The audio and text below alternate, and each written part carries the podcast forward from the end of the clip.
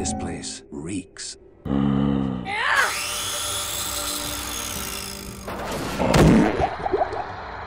My, my. Fantastic.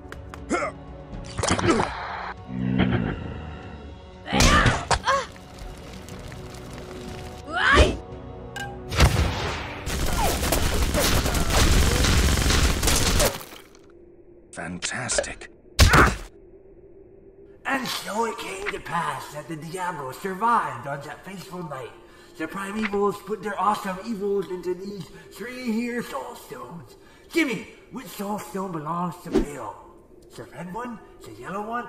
Eh, eh, eh,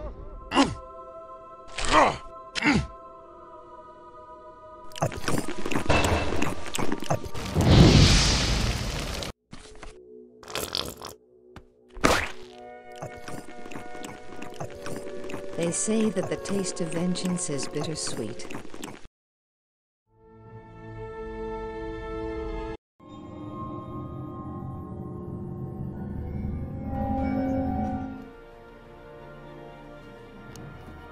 Muy buenas a todos. ¿Qué tal, Litus? ¿Cómo estás? Muy bien, ¿qué tal todo? Rob, ¿qué tal? Muy buenas noches a todo el mundo, ya podemos decirlo, ¿no? A esta hora. Eh, se nos ha caído Frodo, ha desaparecido el- del canal. No sé.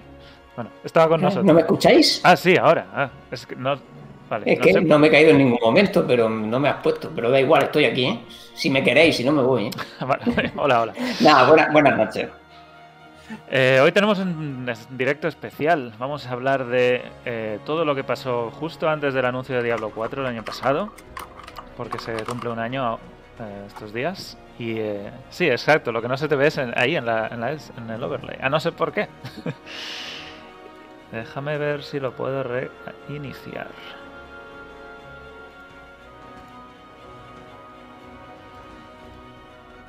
Bueno, mientras tanto, em, tenemos un directo especial, como he dicho antes, vamos a hablar de Diablo 4, de todo lo que pasó antes, durante y después de la BlizzCon, lo que no nos dé tiempo porque tenemos un montón de cosas, ya lo haremos la semana que viene, dividimos esto en dos partes. Esto no es la NextCon, la NextCon eh, todavía está en, algún momento en el futuro, pero nosotros empezamos aquí y eso, vamos a hablar de Diablo 4. Bienvenidos. Nefalem. Visita diablonext.com para conocer las últimas noticias del mundo de Santuario. ¿Qué? ¿No tenemos cosas importantes que hacer?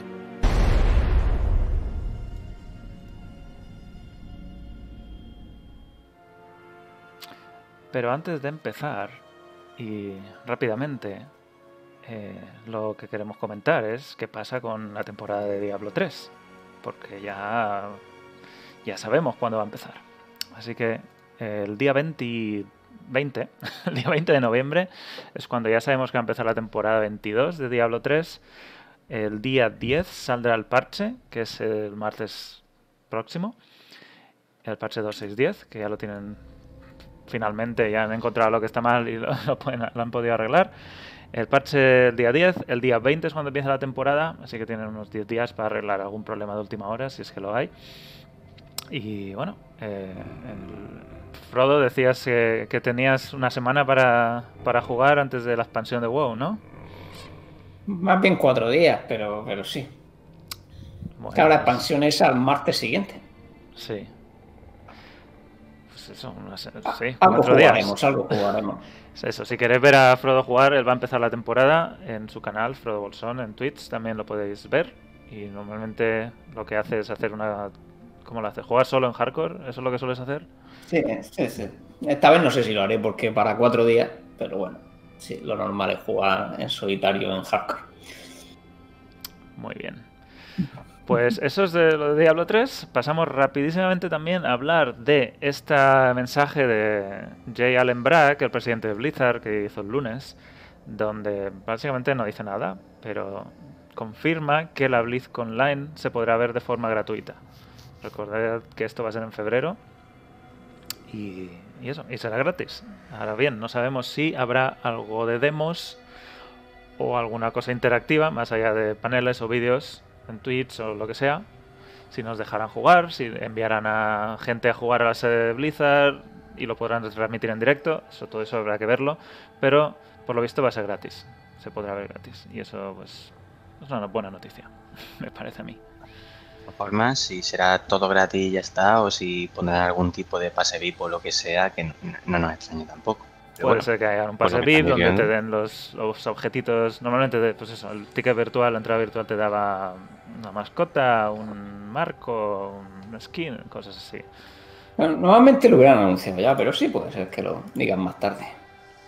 Sí, yo creo que algo, algo tendrán preparado porque quieras que no, el precio de las entradas, aparte de que se estaba yendo de madre en los últimos años, en plan 200 dólares y tal, Sí. yo creo que algo, algo tienen que hacer si ya la van, si la van a poner gratuita. Es cierto que también no tienen que montón de logística que necesitan para, para montar eso en el centro de convenciones, vale que no lo necesitan. Pero es evidente que algo le querrán sacar, ¿no?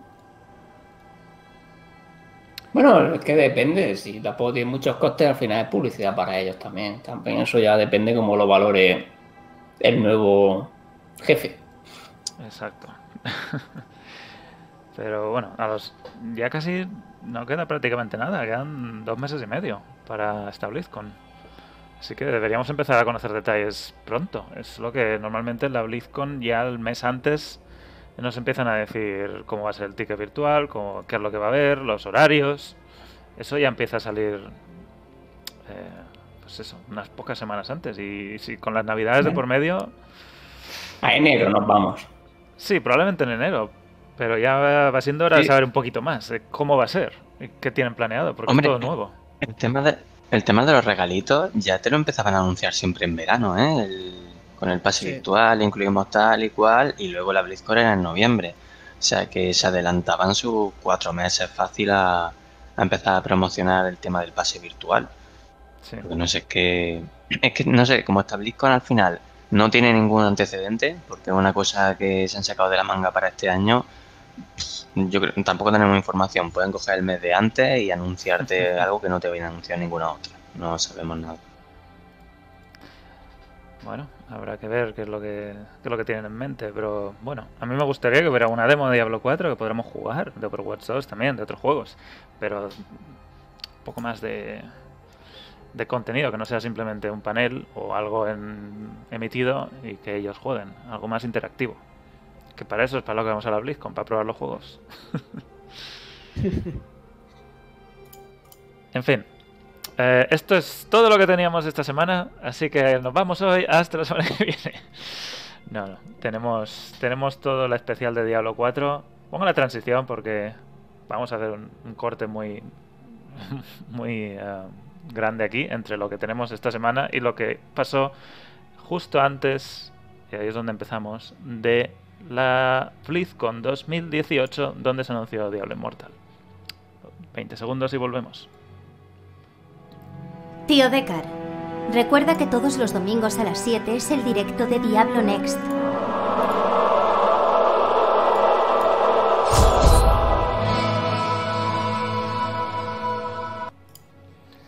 Nos vamos a octubre de 2018. Dos semanas antes de la BlizzCon de 2018, donde todos sabemos que se anunció Diablo Immortal. Pero nosotros no lo sabíamos. Y si no habéis visto nuestro especial que hicimos de Diablo Immortal, hablamos de todo esto mucho más largo y tendido de lo que vamos a hablarlo hoy.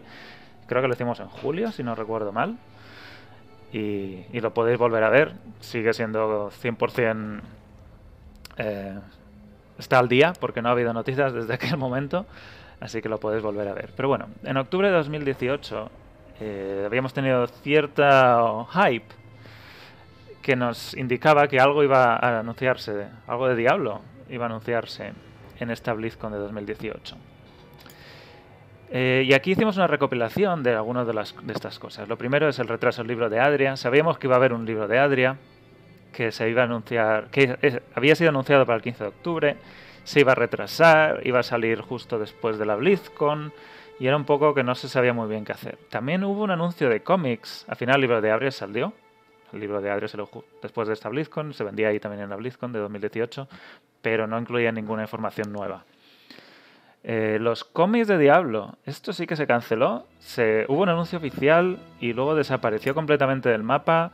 Nunca más supimos qué iba a haber. Sabíamos que iba a, a tratar de Lilith, porque era, se vimos la portada del primer del primer eh, del primer cómic, era una serie de 4 o 5 cómics pequeños. Y sabíamos que algo tenía. Lilith tenía algo que ver con todo esto, se canceló y nunca más hemos vuelto a saber de ellos. se supone que van a salir el 7 de noviembre, justo después de la BlizzCon también, eh, en 2018. Luego fue el año en el que hubo un comunicado rebajando las expectativas, diciendo que bueno, cuidado, que lo de Diablo igual no es para tanto, porque estamos todos por las nubes. Si recordáis en agosto hubo un vídeo comunicado diciendo que había múltiples proyectos de Diablo, que iban a sacar cosas, que en el futuro pintaba muy bonito. Y, y claro, nosotros, todo el mundo se puso eh, nerviosísimo pensando que iba a salir Diablo 4. Al final, pues de tanta expectación, Blizzard rebajó un poco, hizo un comunicado oficial y, nos dijo, no es para tanto, va a haber algo de Diablo, pero no es para tanto. Todavía hay otras cosas en el futuro. ¿Qué pasó? Que anunciaron Diablo Immortal y todos sabemos cómo anunciaron Diablo Immortal, cuál fue la reacción de toda la comunidad y, y bueno. Y ahí, ahí quedó esa cosa. Y siguieron reiterando que, iba, que tenían múltiples proyectos de Diablo en desarrollo. Como dejando la puerta abierta. Sabemos que está de Diablo 4 es lo que queréis, pero no podemos decirlo todavía. Pero está en el futuro. Y nos dejó pues muy chafados esa BlizzCon. Y creo que estaréis todos de acuerdo conmigo en que después de esa BlizzCon se nos fue el alma al suelo. Ay, yo no, porque no esperaba Diablo 4. Eh, fue divertido, la verdad. Es que Yo creo que fui, en la comunidad creo que fui el único que no esperaba Diablo 4 esa BlizzCon. Yo me reí mucho, la verdad. Sí. Así que No fue tanto por no, por no tener Diablo 4, sino por ver Diablo Immortal y la, la dirección que llevaba. Para mí, por ejemplo, personalmente, la dirección artística, ¿sabes? El, el refrito que era. Y decir, vamos a ver, ¿qué pasa con el estándar de calidad de, de esta empresa? O sea, más que. Yo, yo tampoco sabía si íbamos a tener Diablo 4, pero ver el gameplay ese y decir, ¿pero esto qué es? ¿Esto lo ha hecho Blizzard? ¿Esto quién polla? En fin, perdón. Pero eso, que, que me quedé un poco como diciendo, ¿para dónde vamos? ¿Sabes? Sí. En fin, se quedó, se, se nos quedó mal cuerpo con todo aquel anuncio de Diablo eh, Inmortal. Y eso lo dejamos ahí. Se anunció Diablo Immortal, mm, nos quedamos muy despagados y la semana siguiente de la BlizzCon de, de 2018, Kotaku publicó este, bueno, semana siguiente no, unas pocas semanas después, pero sí, todavía en noviembre, ni siquiera un mes, publicó este artículo del que hicimos una traducción en Diablo Next. Todavía no éramos. Diablo Next no había crecido tanto, o sea que probablemente no lo hayas leído, pero de verdad os recomiendo muchísimo estas tres. Son tres partes. Eh, es un artículo de Jason. um, ah, no me acuerdo. de- ah, Jason Schreier. que fue un artículo de investigación donde hablaba con desarrolladores de Blizzard sobre qué pasó con Diablo 3, qué pasó con la con el Diablo 4 que estaban desarrollando y todo esto. Y lo vamos a leer eh, un poco por encima, pero vamos, eh, es muy muy muy interesante. Lo primero de lo que habla es que se planeó una segunda expansión de Diablo 3, pero la cancelaron. Finalmente, eh, el Blizzard, los, jefazos, decidieron que aunque Reaper of Souls, eh, digamos que hizo despegar a Diablo 3, el- los, beneficios de hacer otra expansión no eran suficientes y querían centrarse en Diablo 4. Querían dejar Diablo 3 detrás y, y pasar página, básicamente. Arreglar Diablo 3 con Reaper of Souls, pasar página Diablo 4. Y, decían algo así, habéis terminado Reaper Souls, es muy bueno, pero creemos que lo mejor para la franquicia es empezar a trabajar en Diablo 4 en la forma en la que sea. Y, y dijeron, la sensación es que los ejecutivos no confiaban en el equipo, en el equipo de Diablo 3. Pensaban que Diablo 3 era un desastre enorme, gigante. Y también recordar cómo salió Diablo 3 en su, su día de lanzamiento. Es cierto, era cierto un poco, ¿no? El problema es que Reaper Soul fue un, giro totalmente al juego y es lo que es hoy en día. Y hubiera sido hubiera sido interesante ver cómo, cómo era esa segunda expansión que tenían preparada. Sin duda, sin duda hubiera sido muy interesante ver lo que estaban preparando con el nuevo, la nueva dirección, vamos. Exacto. Y, ahora, y habla un poquito de aquí. Recordad que en eh, Diablo 3 el director fue Jay Wilson. Jay Wilson dejó la compañía y en Reaper of Souls el director del juego fue Josh Mosqueira. Eh, entonces, eh, eso, dice que Diablo 3 empezó con, con el error 37, la casa de subastas, todos esos problemas que con Reaper of Souls se solucionaron. Quitaron la casa de subastas, hicieron el- los objetos mucho mejores, añadieron más profundidad al juego final, con las fallas, y luego las fallas superiores en, el parche donde salieron. Eh, y una de las cosas que dice es que con, esa experiencia de haber hecho Reaper of Souls, una segunda expansión podría haber sido muy chula también. Dice, creo que mucha gente pensaba que lo habíamos conseguido y que ahora sabíamos cómo hacer esto. Ya le habían cogido el tranquillo a hacer una expansión y a Diablo 3 en general. Y querían hacer una segunda expansión, que habría sido la máxima expresión de esta experiencia que habían ganado haciendo el juego base y la expansión. Y eso es algo que también se notó muchísimo en Diablo 2. Diablo 2, y estoy, eh, estoy preparando un vídeo de cómo se desarrolló Diablo 2, que va a estar también muy bien. Diablo 2 eh, eh, tuvo muchos problemas, pero luego con la expansión ya tenían las herramientas hechas, ya tenían la inercia de estar trabajando en, en el juego y ya no era tan hacer el núcleo, sino como expandir ese núcleo y, a- y hacerlo pues lo mejor que podrían hacerlo. Y creo que lo mismo pasó con Diablo 2 y la expansión que cancelaron, que era Salvation, y Litus, creo que tú te acuerdas más que nadie, ¿eh? porque siempre lo mencionas. Sueña con ella. Hubo una expansión cancelada de Diablo 2 que se llama Salvation, iba a tener un clérigo, iba a tener otro acto, bueno, y, y otras cosas. Y se canceló porque querían hacer algo distinto, ya no querían trabajar más en Diablo 2, querían hacer Diablo 3 o lo que fuera. Y esto parece que es el mismo caso, que tenían pensado hacer una expansión de Diablo 3, una segunda expansión, y la decidieron cancelar para trabajar en el siguiente juego. Y eso parece que al equipo pues, no le sentó muy bien. Porque parece que es como que la administración, lo pone aquí, la administración había perdido fe en Diablo 3, lo veía como un fracaso, incluso antes de que Reaper of Souls eh, saliera. Al final, pues los parches, digamos que no tienen una funcionalidad extra, que igual podrían haber sido parte de esa expansión, porque ya tenían algo de diseño ya hecho, y al final pues nos lo dieron gratis y luego vendieron al nigromante. Todo esto es, es después de que cancelaran. Porque por lo que pone aquí se canceló antes de que saliera Reaper of Souls. Y seguimos y dice que... ¿Dónde está? Josh Mosqueira fue el que empezó a trabajar en el siguiente Diablo. Que tenía como sobre. como nombre en clave Hades. Que es el dios de. ¿Lo sabéis? El dios de. No me acuerdo. Dios de los muertos. ¿De los muertos es? Sí, Ah, el inframundo, ¿no? claro, del inframundo. eh. Ese que sale en Hércules, ¿no? Sí, ese, ese mismo, sí. Pues eso. Este, este es el nivel, querido. Eh, sí, sí, uno de los, de los campeones que puedes coger a Hércules. El rey del inframundo, sí. Vale, pues eso, el nombre, el nombre en clave, todos los proyectos tienen nombre en clave. Titán era el nombre en clave de lo que se canceló y luego fue Overwatch. Eh, Diablo 2, pues no me acuerdo si tuvo el nombre en clave. Pero Diablo En aquella 3. época creo que no sé. Diablo 3 era. ¿Cómo era? ¿Fenix? Hydra, Hydra. Hydra, Hydra, sí. Diablo 3 era Hydra. Y este proyecto de Diablo 4 que empezó a desarrollarse tuvo el nombre en clave de Hades. Y el director era Josh Mosqueira, que fue el director de Reaper of Souls. Este, este Diablo era un, un, un juego de Dark Souls, tipo Dark Souls, pero con el mundo de Diablo. Y eso iba a ser difícil, gótico, no iba a tener una cámara isométrica, era una cámara en tercera persona. Era muy distinto a lo que conocemos como Diablo en general.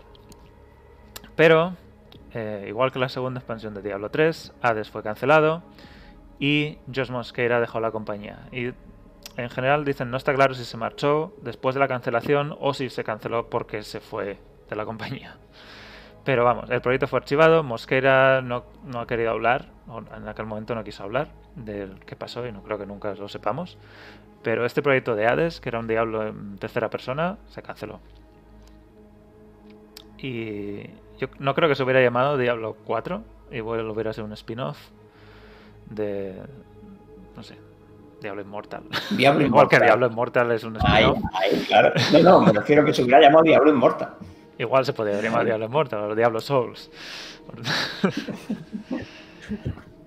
y yo en aquella época, y lo hablábamos en privado porque no hacíamos directos ni hacíamos nada, a mí me hubiera gustado mucho ver un spin-off de Diablo en este estilo, así un poco más tercera persona, otra, otra, otra, otra cosa, que no fuera Diablo 4. Diablo 4 en el futuro, pero otro estilo otro género. Y parece que ellos también pensaban que lo iban a hacer así, pero al final, pues, fue que no. Cancelaron Hades y Josh Mosquera dejó la compañía. Y Josh Mosquera ahora está en Bonfire Studios, donde no se sabe muy bien qué está haciendo, pero es otra compañía independiente de videojuegos y es una persona que consiguió resucitar Diablo 3 y creo que merece todos nuestros respetos. Y yo tengo muchas ganas de ver qué es lo que, eh, qué es lo que está haciendo ahora y, y hará en el futuro. Total, que se cancela este Diablo 3, perdón, este Diablo 4 y empieza otro Diablo 4 con nombre clave Fenris. Y esto es hace dos años. Y si, si nos vamos al año pasado, a la BlizzCon, y vemos todas las imágenes y todas las capturas que, que publicaron tras anunciar Diablo 4, y Litus, que te lo voy a dejar decir a ti porque te diste cuenta tú primero. Sí, eh, el- lo que es el, el Fenris, quieres decir, ¿no? Sí. Sí, eh, a ver, en todos los vídeos del pase de prensa, por ejemplo, mismo, que los tengo aquí delante, el juego se ya, no se llama Diablo 4, se llama Fenris. eh, eh, es, es, por ejemplo, el vídeo en español y así. Y el gameplay trailer es Fenris, gameplay trailer es es. Entonces, todas estas cosas de Diablo 4, el nombre en clave es Fenris. Exacto, Fenris, y se confirma que ese es el nombre clave. Todos los archivos de, de imágenes tienen ese, ese código de Fenris. Y, y eso es lo que le dijeron a este reportero, eh, este periodista. Fenris es, como han confirmado todas nuestras fuentes, la actual encarnación de Diablo 4. El Team 3 ha estado trabajando en esta versión desde 2016 y algunos son optimistas de, de esta dirección. E incluso menciona a Luis Barriga como director de diseño, luego supimos que era el director de juego, y que tiene una visión muy sólida del juego y que despierta mucha ilusión en la gente de Blizzard. Y aquí, y esto lo estaba leyendo antes de empezar el, directo, dice, para Fenris uno de esos pilares de arte es Abraza la Oscuridad. Y Abraza la Oscuridad es algo que cuando anunciaron Diablo 4 el año pasado, repitieron hasta la saciedad. tal cual, además tal cual, Abraza la Oscuridad, es como el el eslogan de Diablo 4. Y me parece muy, muy curioso leer esto y saber que fue así y que todo esto es cierto. Y esto fue un Sí, año antes de que lo anunciaran. Eh, y luego, pues eso, habla un poco de quieren hacerlo asqueroso, oscuro, deshacerse de todo lo que fue considerado cari- caricaturesco en Diablo 3 y hacer más, gen- hacer más de lo que la gente tenía miedo en Diablo 2, pero moderno en, en, eh, en la época actual. Y ya el resto, pues dice, está todavía muy, desa- muy una fase muy temprana, probablemente no salga hasta 2020, ya sabemos que no, y probablemente ni siquiera el año que viene. Ni siquiera Eh, que-. No, el año que viene no sale Diablo 4, eso olvídate. Y Diablo Immortal está ahí, ahí, ¿no? Bueno, sí. Dice que en aquel momento no sabían si iba a ser isométrico o iba a ser en tercera persona, al final va a ser isométrico. Y, aquí habla pues exactamente lo que al final nos presentaron el año pasado. Va a tener un poco de MMO, pero poco. No va a ser completamente así. Para ver personajes, pero no es como un World of Warcraft. Eh, mazmorras instanciadas. Todavía no se sabe cómo van a monetizar Fenris. Y aquí habla que dice, con Diablo Blizzard no ha encontrado todavía la forma de generar dinero eh, de la misma manera que, que con otros de sus franquicias. Y eso es algo que eh, ellos nos han dicho que va a haber microtransacciones, pero no sabemos cómo. Y siempre han dicho que no va a ser pay to win, no va a haber pago por más experiencia o mejores objetos y van a ser muy respetuosos con cuánta con la intrusividad de esas micro- microtransacciones. Y yo, yo los yo creo que tienen mi confianza en eso.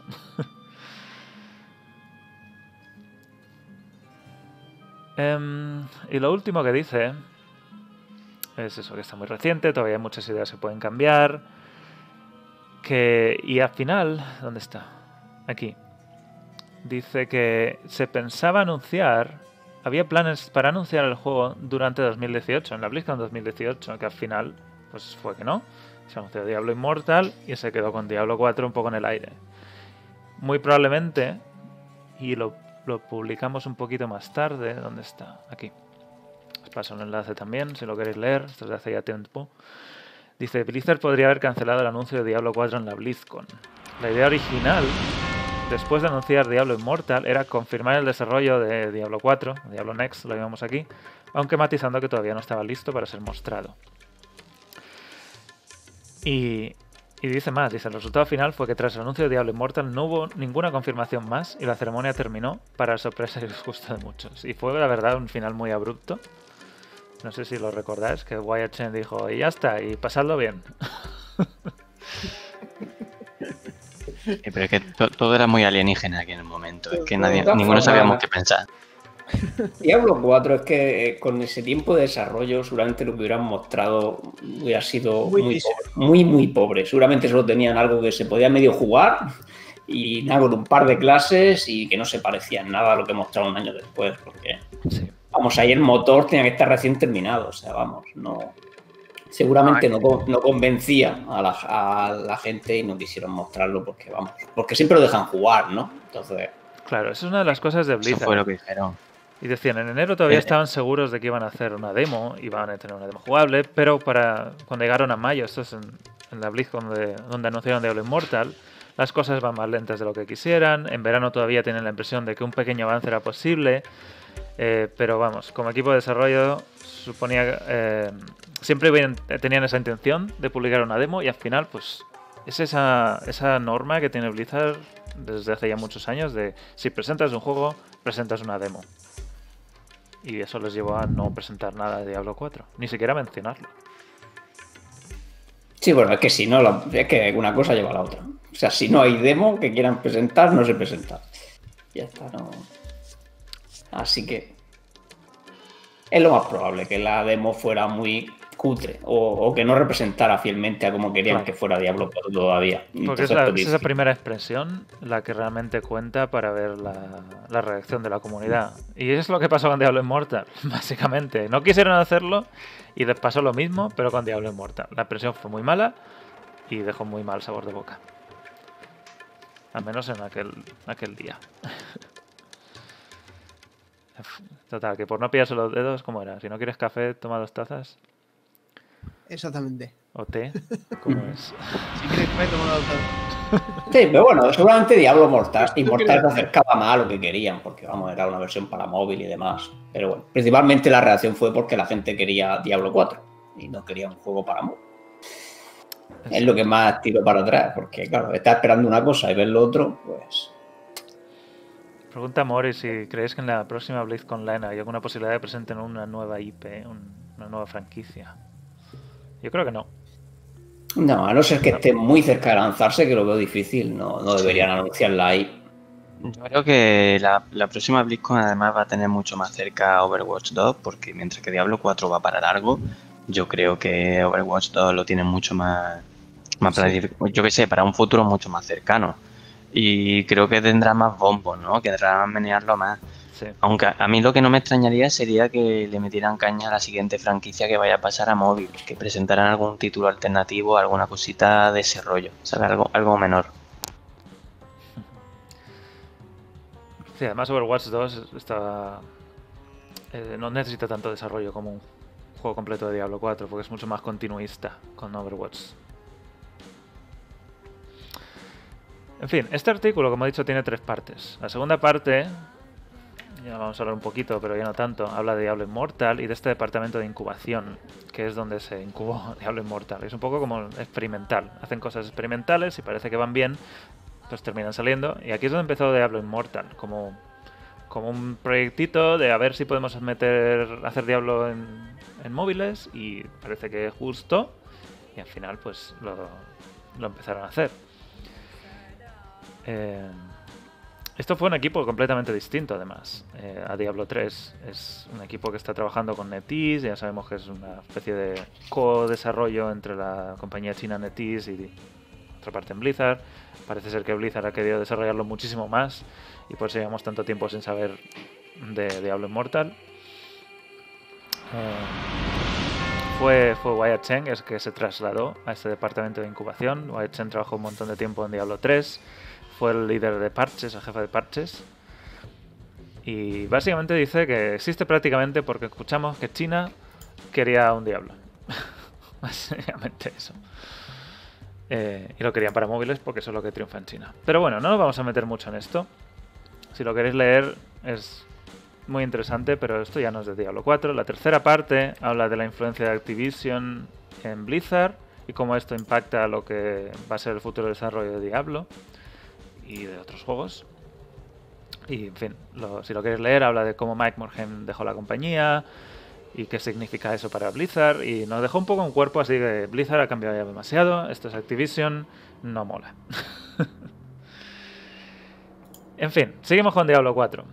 Un poquito más tarde, eh, no, esto ya lo he enseñado. Un poquito más tarde en el año, en junio, nos llega una noticia del diario francés Le Monde diciendo que Diablo 4, que Blizzard había enseñado Diablo 4 a sus empleados. Así como un poco una, demo interna para ver qué piensan, si les gusta. Y esto son cosas que hace Blizzard continuamente. Eh, hacen un pequeño desarrollo, lo enseñan al resto de la empresa y ven su reacción. Y si eso gusta, pues siguen para adelante. Y nos llegaba esta, noticia. Y esto pues nos daba más eh, esperanzas de que ese Diablo 4 estaba ya casi a punto de ser anunciado y ser oficial. Eh, un poquito más tarde, nosotros descubrimos en julio que Blizzard había recuperado el dominio diablo4.com mm, a principios del año 2019. Y este es el dominio que al final redirige a la página oficial hoy en día.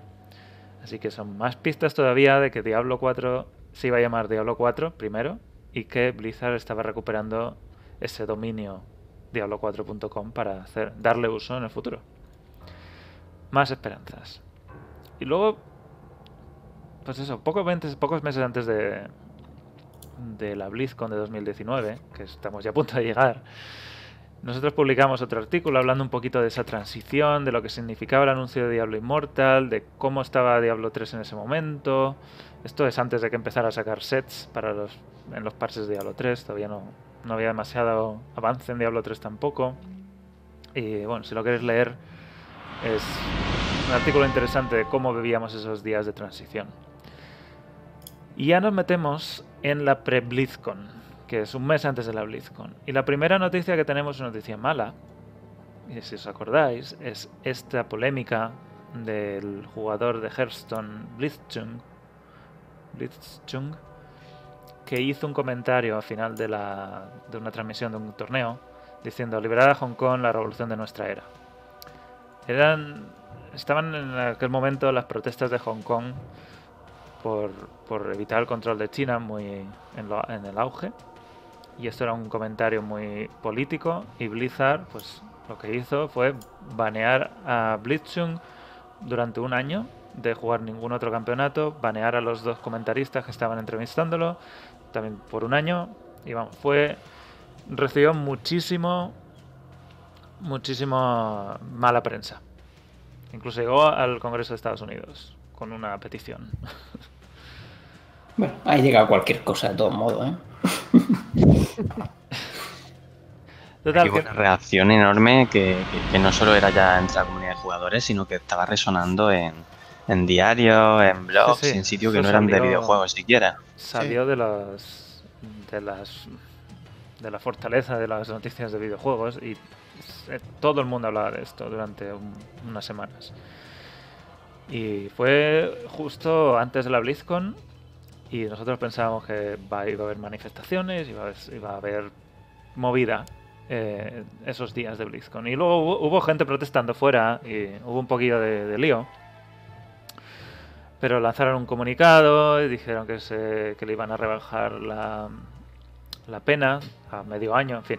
Intentaron excusarse un poco en que esto no era político, no querían nada político en sus eh, streamings oficiales o con penotas oficiales y eh, por eso lo habían penalizado. En fin, si, si queréis leer más, hay un montón de noticias sobre esto de aquellos días y no me quiero meter más en, en líos políticos, pero le dejó dejó muy mala eh, los días de antes, las semanas de antes, dejó muy mal sabor de boca en- de cara al comienzo de la BlizzCon, donde se supone que va a ser una celebración de los videojuegos de Blizzard y tal. y dejó además mucha expectación de qué va a pasar en la BlizzCon con toda la, la- la lluvia de mierda que han tenido junto a un mes antes. Sí.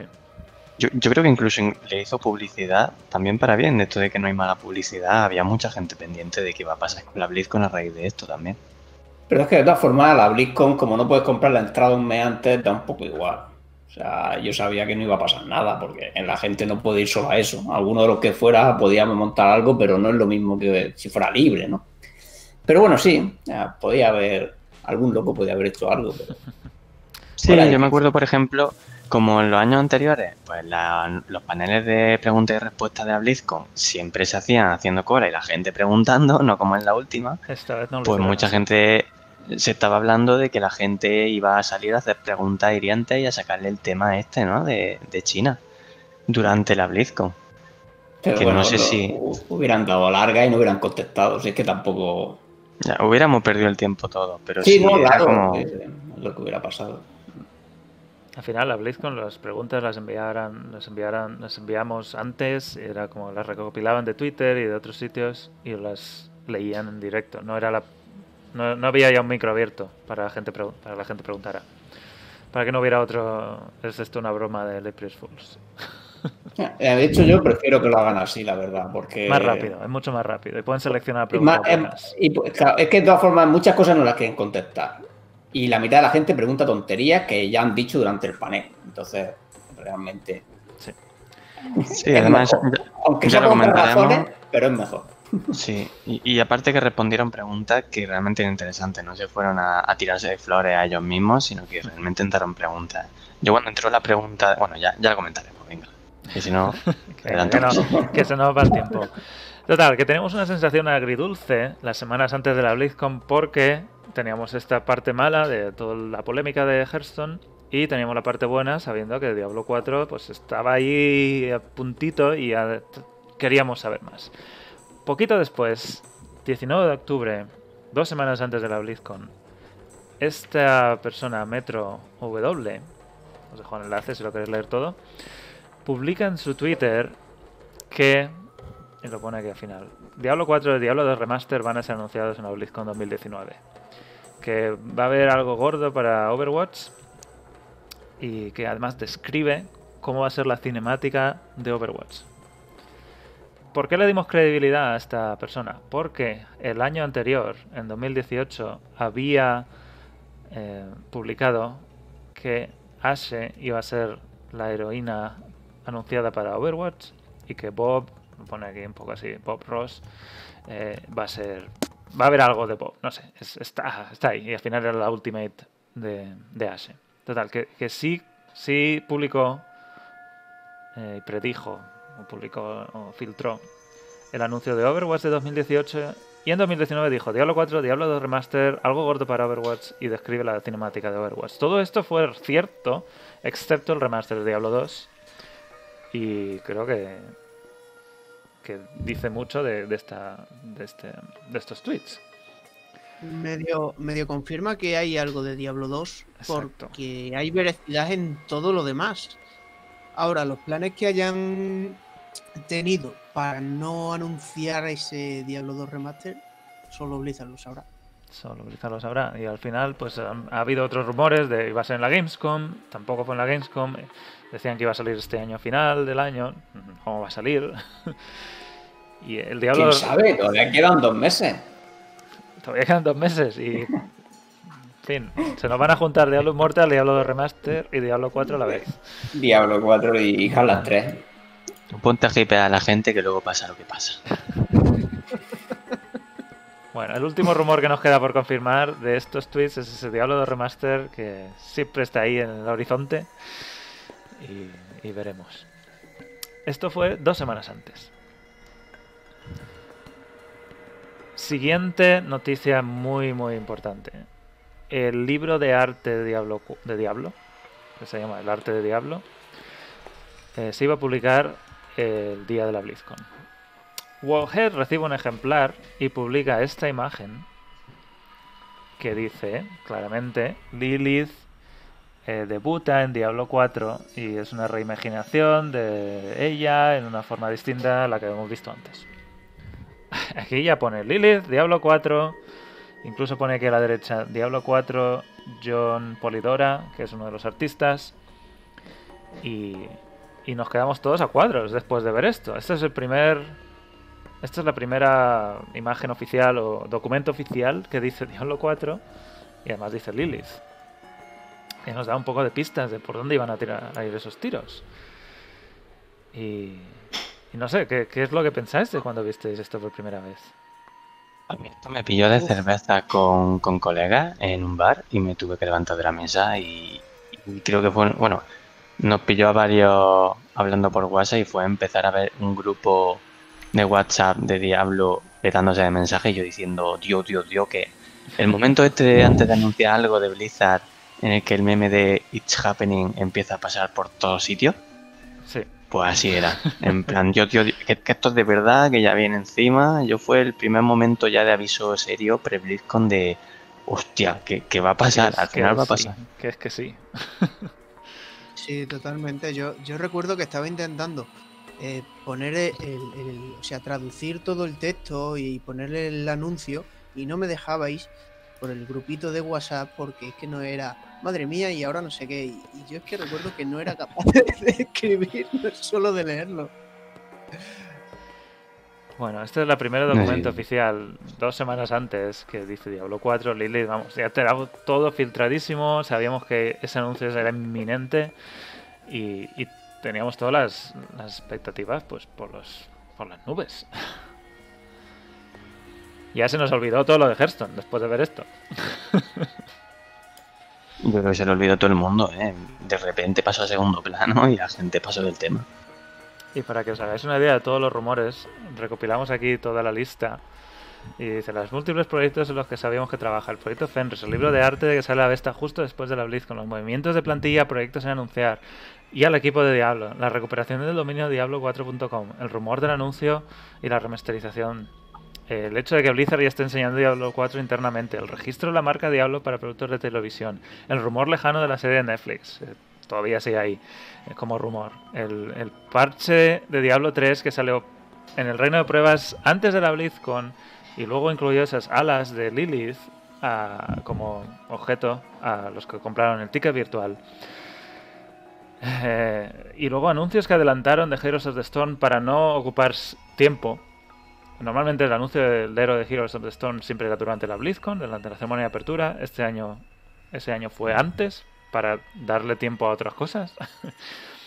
y luego vimos el mapa del recinto y los horarios. Esto ya es prácticamente el día de antes o dos días antes. Donde, como siempre, tenemos este hueco mágico aquí en el Hall D, en el escenario mítico. Donde esto es enorme, que siempre lo decimos, es mucho más grande de lo que parece. Y si hay un hueco es porque hay algo ahí. y siempre es así. Y siempre ha sido así. Y siempre será, Y menos siempre esta vez. Menos Que en el. BlizzCon Online, exacto. Eso y además que los horarios ponían aquí un montón de paneles, próximamente, próximamente, próximamente, que no sabemos qué iban a ser. Eh, decían que iban a ser gratis y todo eso pues nos daba más pistas de que habían anuncios gordos y querían hacerlo gratis para que todo el mundo lo pudiera ver. Y así es como llegamos al día donde empieza, que empieza la BlizzCon. Y si os parece bien, yo había preparado un vídeo que voy a poner enseguida. Déjame encontrarlo. ¿Queréis hablar algo más de los horarios? No, que vamos mal de hora. Nah, no tan mal. Con esto pasamos al vídeo donde nosotros empezamos nuestra cobertura de pre-BlizzCon. O sea, ahí que pongo una transición y seguimos. Lía, ¿sabes cómo se llama la panadería de Diablo y sus hermanos? ¡Pandemonium!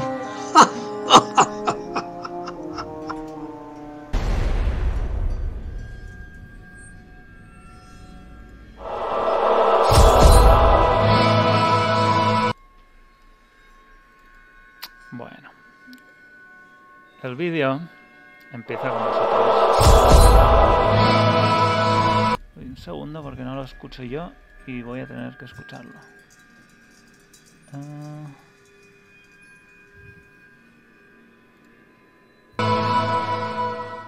Hola, muy buenas tardes a todos. déjame, que se me Ah, segundo, segundo. A ver. Estamos en Diablo 3. Ahora sí,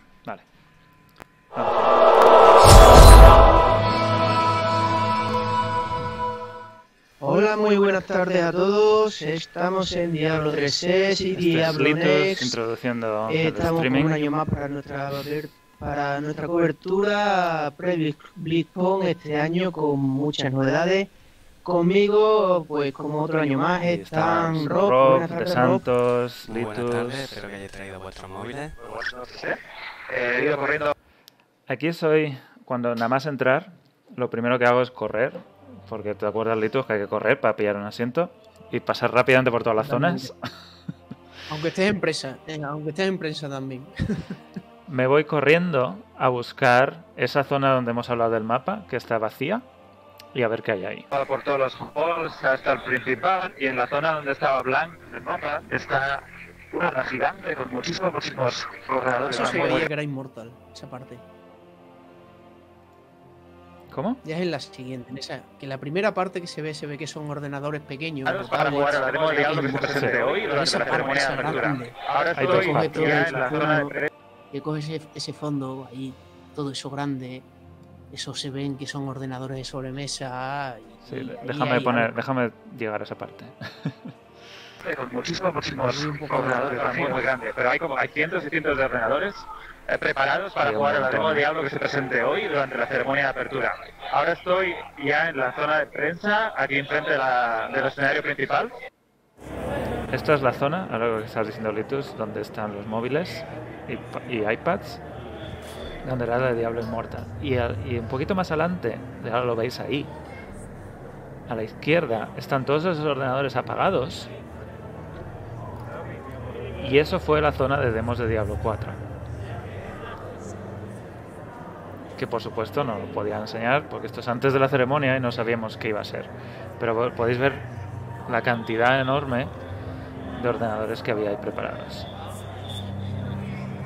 Y esto es entrando en la BlizzCon. No podía correr porque había un montón de gente delante, pero es la cantidad de gente que hay ahí. Y, y eso, ¿decías Litus? No, que decía esa, me refería a esa zona, esa zona. Y esa imagen que fue de alguien que consiguió hacerle una foto Y Se ha filtrado una foto Está- estoy poniendo ahora, un grabaran. segundo. de las pantallas de selección de personajes que creemos que es el Diablo 4, que quién sabe. Igual Entonces, esa, esa imagen que habéis visto ahí, ver si la puedo pausar aquí. Hubo, a- hubo alguien, porque las puertas cuando estábamos esperando fuera se estaban como en- medio entreabiertas y alguien con un super zoom consiguió capturar esta foto que fue la esto es la selección de clases de Diablo 4 de la demo donde están los tres alrededor de la hoguera y todos pues como locos ¿qué es esto? esto es- tiene que ser Diablo 4 porque están al lado de una hoguera Es una referencia total a Diablo 2, ¿no? sí y voy a voy a seguir con el vídeo una foto de las pantallas de selección de personajes que creemos que es Diablo 4, aunque quién sabe, igual. Eh, la ceremonia de Que apertura está- de la BlizzCon de este año con- tiene contenido que puede El- ser no apropiado el cartel de para- contenido. para mm, bueno, audiencia joven. Que, que Rob, ¿lo quieres comentar tú? Lo, lo comentas también en el streaming, en el vídeo que estoy poniendo, pero también nos dejó a todos muy, muy co- descolocados. Y bueno, yo creo que todo el mundo asumió directamente que, que no iba a ser WoW, no iba a ser Overwatch, no iba a ser de ninguna otra IP, ¿no?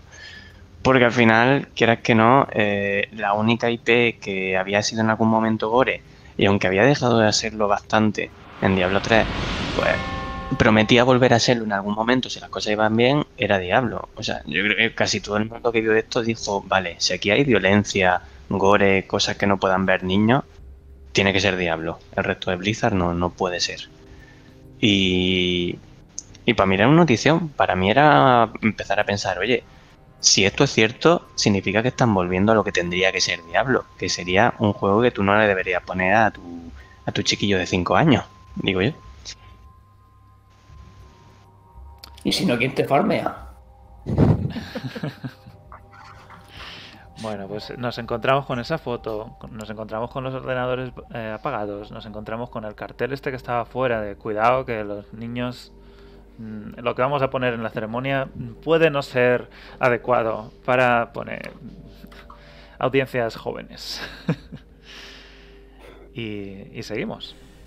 Corto conexión y nos vemos luego de la ceremonia. Y aquí es cuando empieza justo la ceremonia de apertura. Before we start the opening ceremony, Lo primero es Jay Allen Bragg haciendo un, hablando un poquito de lo de Hearthstone, aquello que hemos hablado antes. to bring the world together in a tough Y dice que, es, que, ha sido, que ha sido un momento duro para ellos, que no han estado a la altura de lo que ellos predican, básicamente lo que Blizzard predica.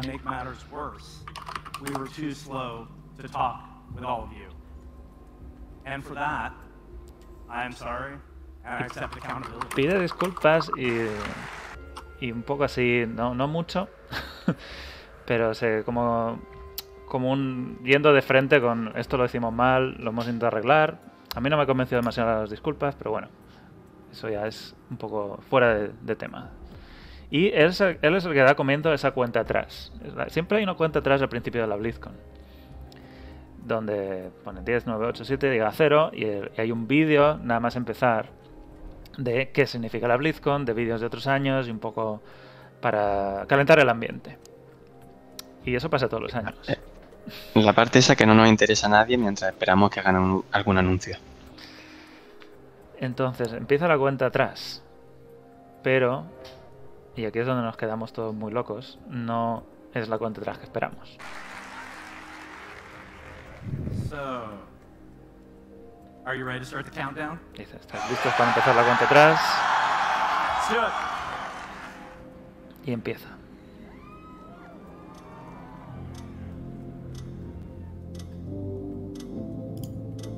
Claro, son, son estos momentos que empiezan ahí, pues venga, ya va a empezar, ya va a empezar.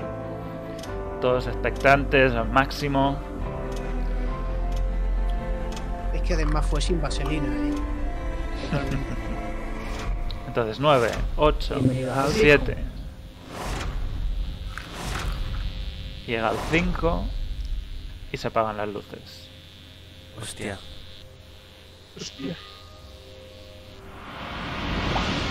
Y empieza la cinemática. Esa, esa puerta, por supuesto. Golpeando la, la puerta medio rota. Con un guiño total a la cinemática original de Diablo 1. Y bueno, está la cinemática completa, no sé. Creo que es mejor que pasemos a lo siguiente. Pero si Sí, la porque queréis. ya lo, lo- lo comentamos también en, en uno de los últimos. El tema de la cinemática entera. Sí. Una lisia que hicimos. Mírame. Todo el oro que queremos. Esto no tiene sentido. Está la cinemática completa, son nueve minutazos. Llamamos oscuridad. Donde al final, pues lo que pasa es que se invoca a Lilith. y ya nos confirma. Voy a dejar los últimos, el último minuto. Salve. Otra vez el IP por las nubes, si es que no puede ser.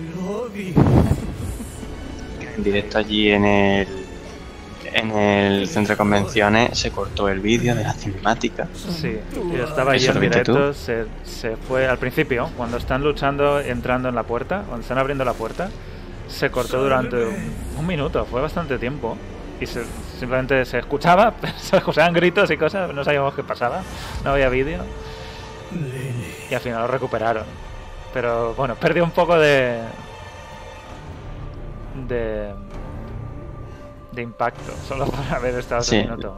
la magia del directo de ese momento está en varios vídeos de YouTube, si lo queréis ver. Pero es bastante, bueno, tuvo que ser un poco frustrante, la gente se quejó un montón gritando que lo volvieran a poner y todo. Y aquí está Lilith recién invocada con ese velo de sangre y venas. A mí me parece. Y ahora lo dices tú, Litus. Ahora vamos a ver tu reacción y la de Rob justo después de la cinemática. que Es ahora mismo.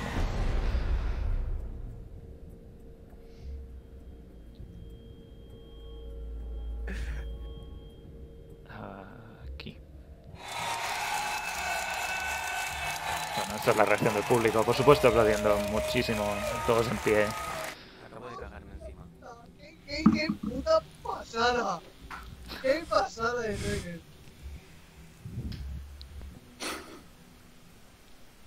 Trailer espectacular. Yo creo que me- la mejor cinemática que hemos tenido nunca de Diablo.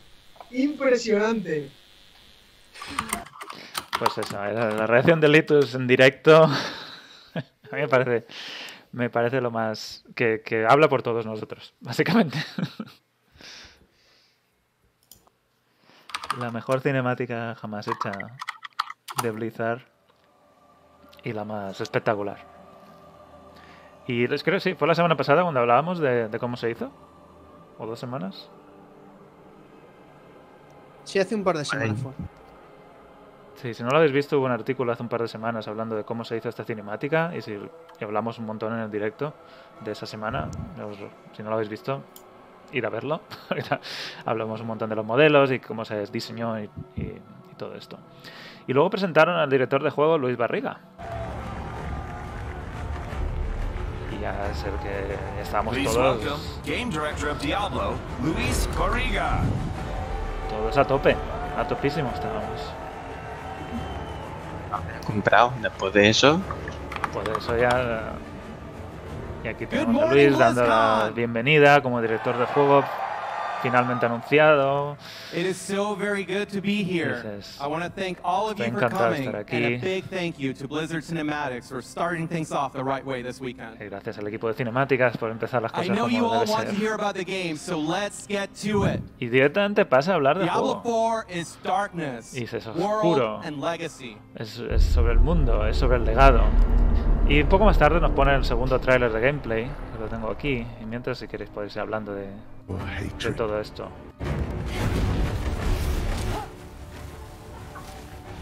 Eh, finalmente todo se confirma y, y nos dicen que Diablo 4 existe. Además, para ellos incluso nos dijeron... eh, nos, ya teníamos ganas de poder decir Diablo 4, porque obviamente usaban el nombre en clave de todo este tiempo para no desvelar nada. Y ahora es como que ya pueden salir del armario y decir, estamos trabajando en Diablo 4 finalmente. Y nos enseñan el tráiler, y esto es una presentación totalmente distinta a la que fue a la que hicieron con Diablo Immortal. En cuanto a cómo Tuvo una presentación en condiciones. Exacto, cómo se hizo, la- los tiempos, todo, las formas. de que iban mucho más tranquilos. Sabían que iba a entrar bien y que, bueno, lo- nos lo tiraron a la cara más bien, ¿no? En lugar de crear tanta expectación como hicieron con Wyatt Chen y tal, fue como de golpe, lo de la cuenta atrás. De repente, toma, cinemática, te comes la cinemática y justo después entra Luis Barriga sin enrollarse mucho, te habla de qué va la cosa, te pone el gameplay y, y ya está. Es como dices, pues te lo compro del tirón, sin, sin mucho más ritual y sin esperas tontas o vacías, digamos. Claro, además a bocajarro. Empieza la BlizzCon, pam, cinemática, director de juego, gameplay, todo ahí, ala, ala. Casi que no nos da tiempo a procesarlo. y aquí habla... Además, bueno, ¿Sí? como muchas otras veces, ya directamente sabiendo que justo después del, de la entrada, justo después de la ceremonia, íbamos a tener panel. Que es donde ya veríamos de qué iba la cosa. Entonces lo que nos dice es que va a ser oscuro, que va a ser... Que va a haber una demo. Que Creo que salta está- la publicidad, por si no quiere avanzar mucho ahora mismo. No, espero, dice que están muy muy poco avanzados todavía.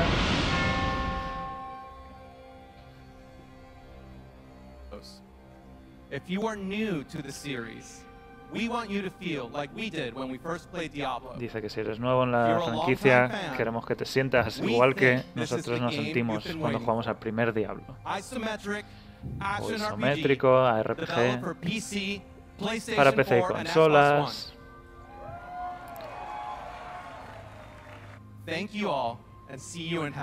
Y vamos, es, es una. y se despide, dice, nos vemos en el infierno. Y, y eso fue la, la poquito que teníamos de la ceremonia de apertura, que era como un.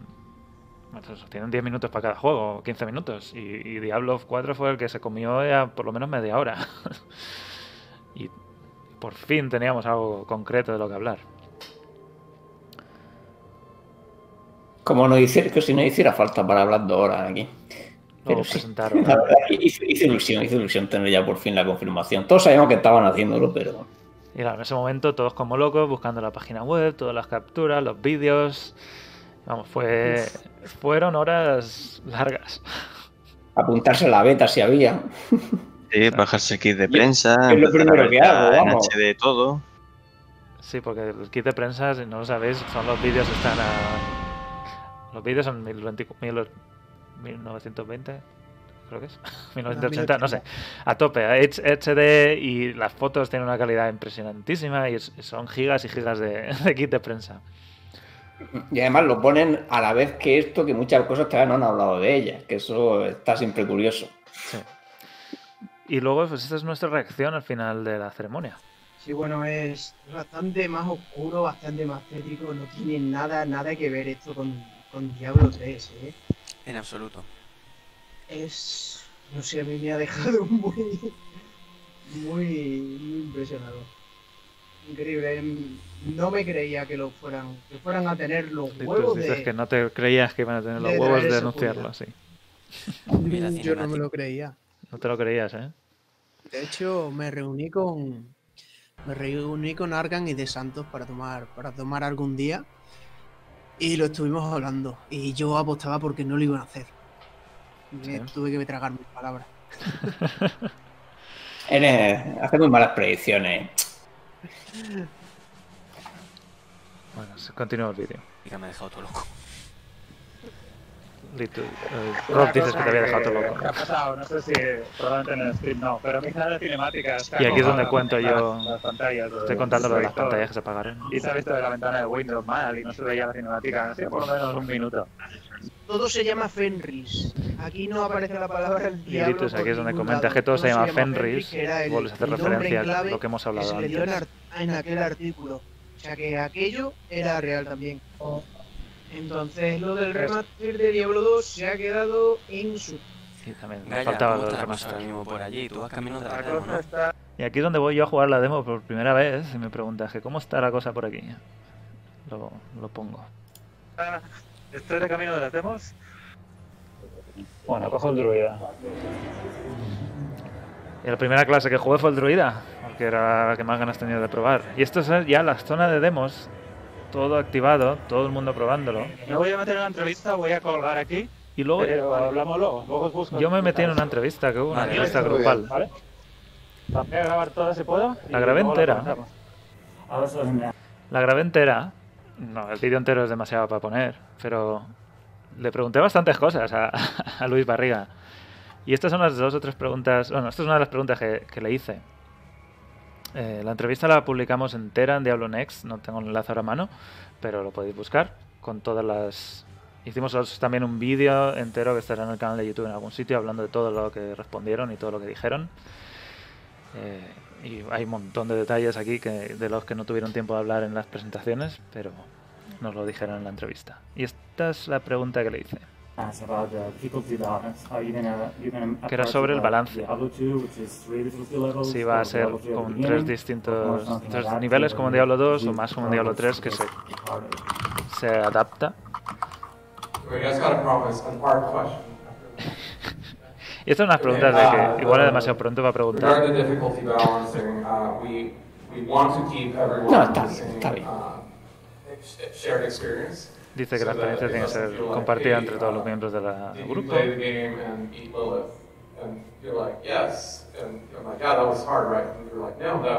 Que, que algo que es muy difícil para una persona no puede ser muy fácil para otra. Tiene que estar todo bien balanceado. Es mejor para agrupar ese sistema que el otro, si no con tus amigos no puedes jugar prácticamente nunca. Como pasaba al inicio en Diablo 3. Sí.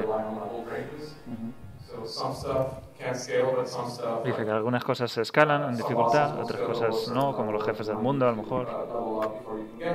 Y necesitas subir el nivel para llegar a ellos, ser competente.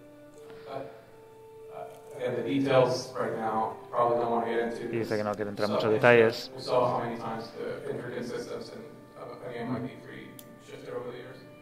Y también dice que, que cambió mucho en Diablo 3 de lo que fue originalmente con los cuatro niveles, incluido Averno, a como es ahora, con los tormentos y un poco más adaptativo. Y esta es otra pregunta. ¿Hardcore? Que me parece muy... me encanta la respuesta que... ¿Cómo lo responde? Le pregunto, ¿hardcore? Incondicional. Y dice, por supuesto. Sí, sí, sí. Buena pregunta. la verdad es que tú sueles hacer buenas preguntas. Ya sabes lo duro que le dimos con el.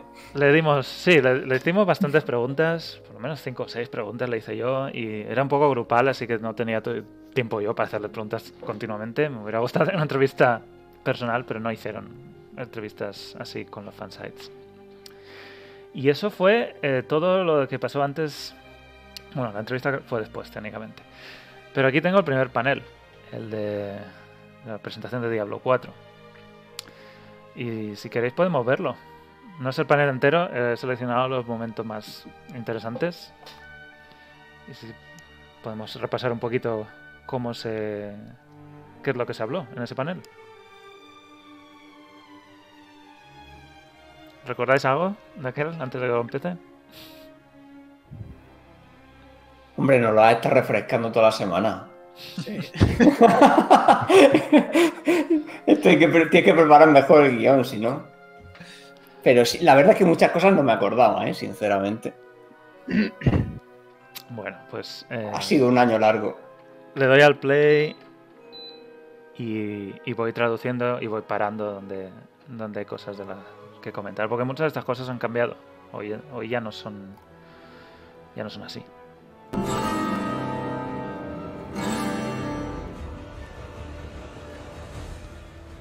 Esto fue justo después de la ceremonia, que ni, ni, ni me dio tiempo a ir a comer ni nada.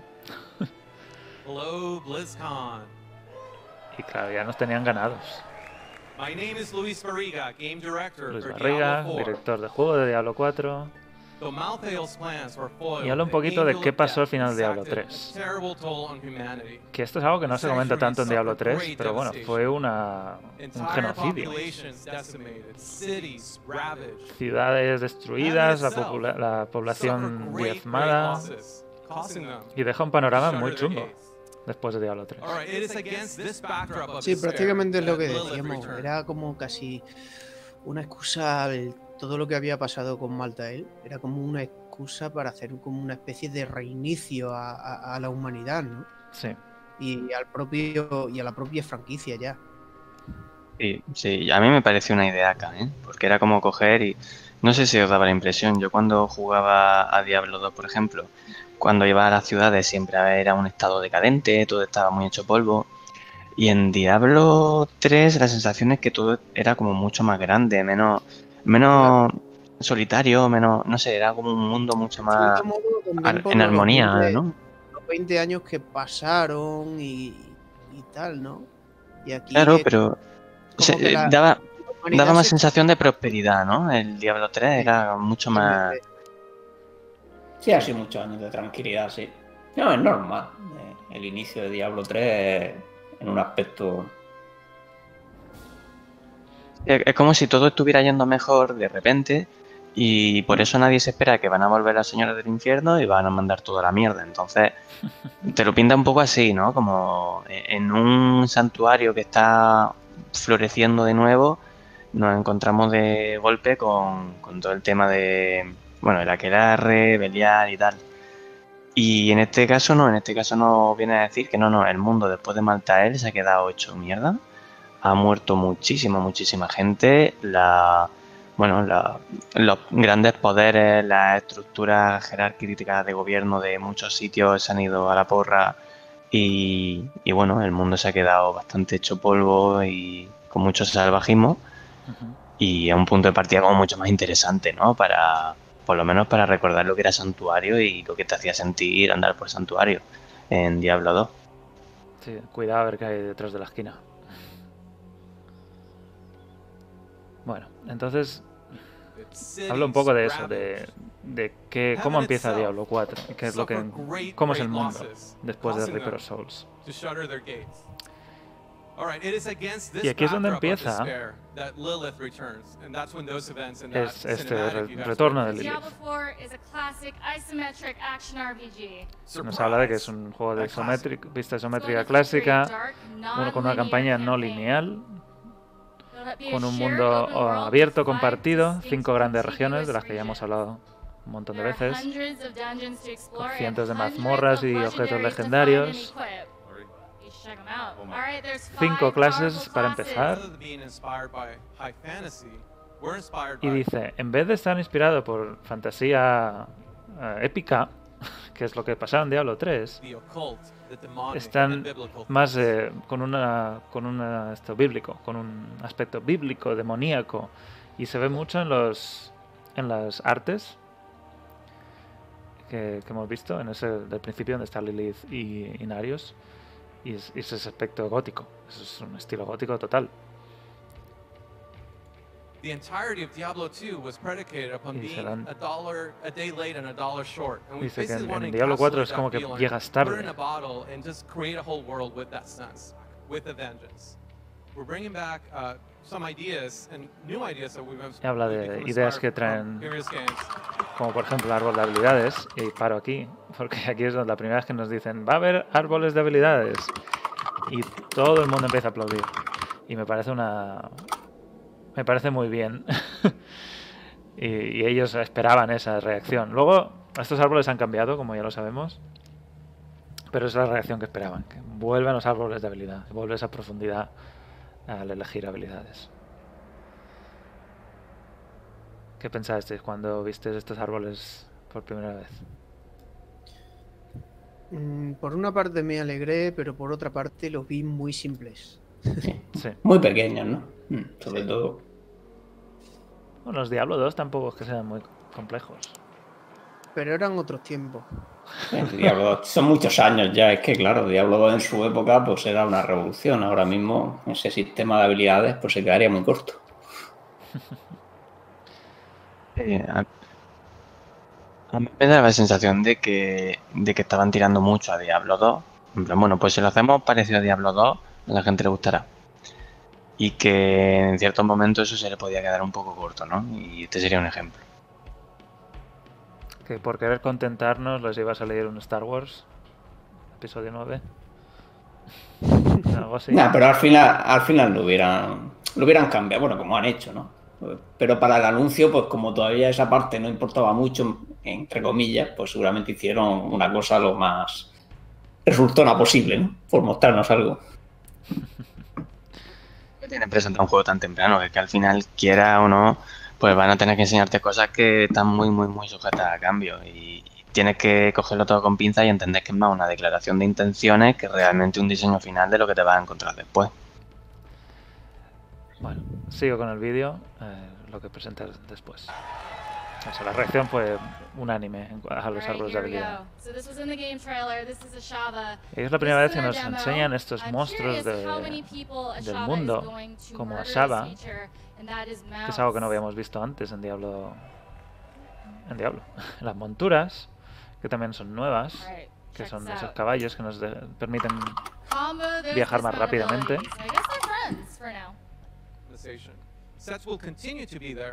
Y luego hablan de los objetos un poquito. Dice que seguirán habiendo sets, objetos de conjuntos y un montón de cosas más en otros paneles. Enseñan en otros paneles. Y dice esto es muy, un paso muy, muy, muy, muy eh, poco avanzado. Es- y, y- y siguen diciendo eso una y otra vez. De que no esperemos que esto vaya a salir pronto, ni siquiera pronto en términos de Blizzard. Y sigue siendo así. Eso lo tenemos casi todo el mundo claro. Aunque siempre, y bueno, tenemos por aquí un ejemplo, hay, hay gente preguntando cuándo va a salir, porque es normal, no han dicho ni media. Pero, pero sí, la cuestión es no esperarlo para pronto. ¿Cuándo? No lo sabemos, pero, pero en fin, con calma, tranquilito. Claro, no tenemos ni el inmortal, imagínate. Y el Inmortal yo creo que todos asumíamos que a estas alturas tendría que haber salido ya, y mira cómo estamos, así que sí, sí. Mejor con paciencia. Pues sí.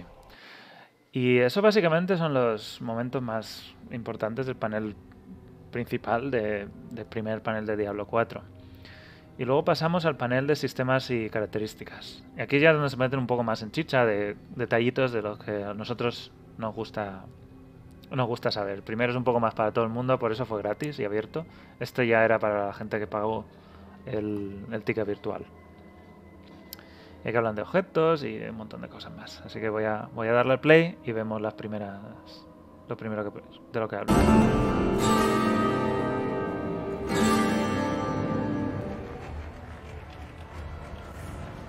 También en el escenario mítico. Todo esto es en prime time. David Kim, aquí está David Kim, que ya no trabaja en el equipo de Diablo 4, lo hablamos la semana pasada, ahora está en World of Warcraft, habla del sistema de arsenal del bárbaro. Y si no lo recordáis, el bárbaro puede tener dos armas que tenéis aquí, una a la izquierda y una a la derecha en cada mano, y luego otras dos de repuesto que va intercambiando, depende de si la habilidad necesita una lanza, un hacha o una espada, y tiene pues cuatro equipadas al mismo tiempo. Eso significa que los cuatro poderes legendarios de estas armas están activos al mismo tiempo, algo que otros personajes pues no pueden tener. Y ese es el sistema de arsenal del bárbaro.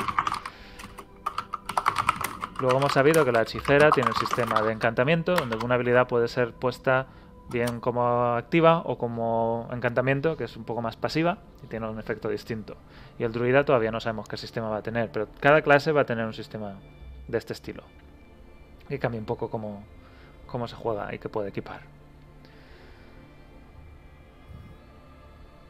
Bueno, le doy al play y seguimos. Veo que estáis hablando un montón en el chat.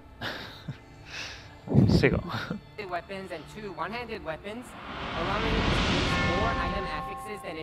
Eso dice, puede llevar cuatro fijos legendarios. Es la única clase que puede tener tantos.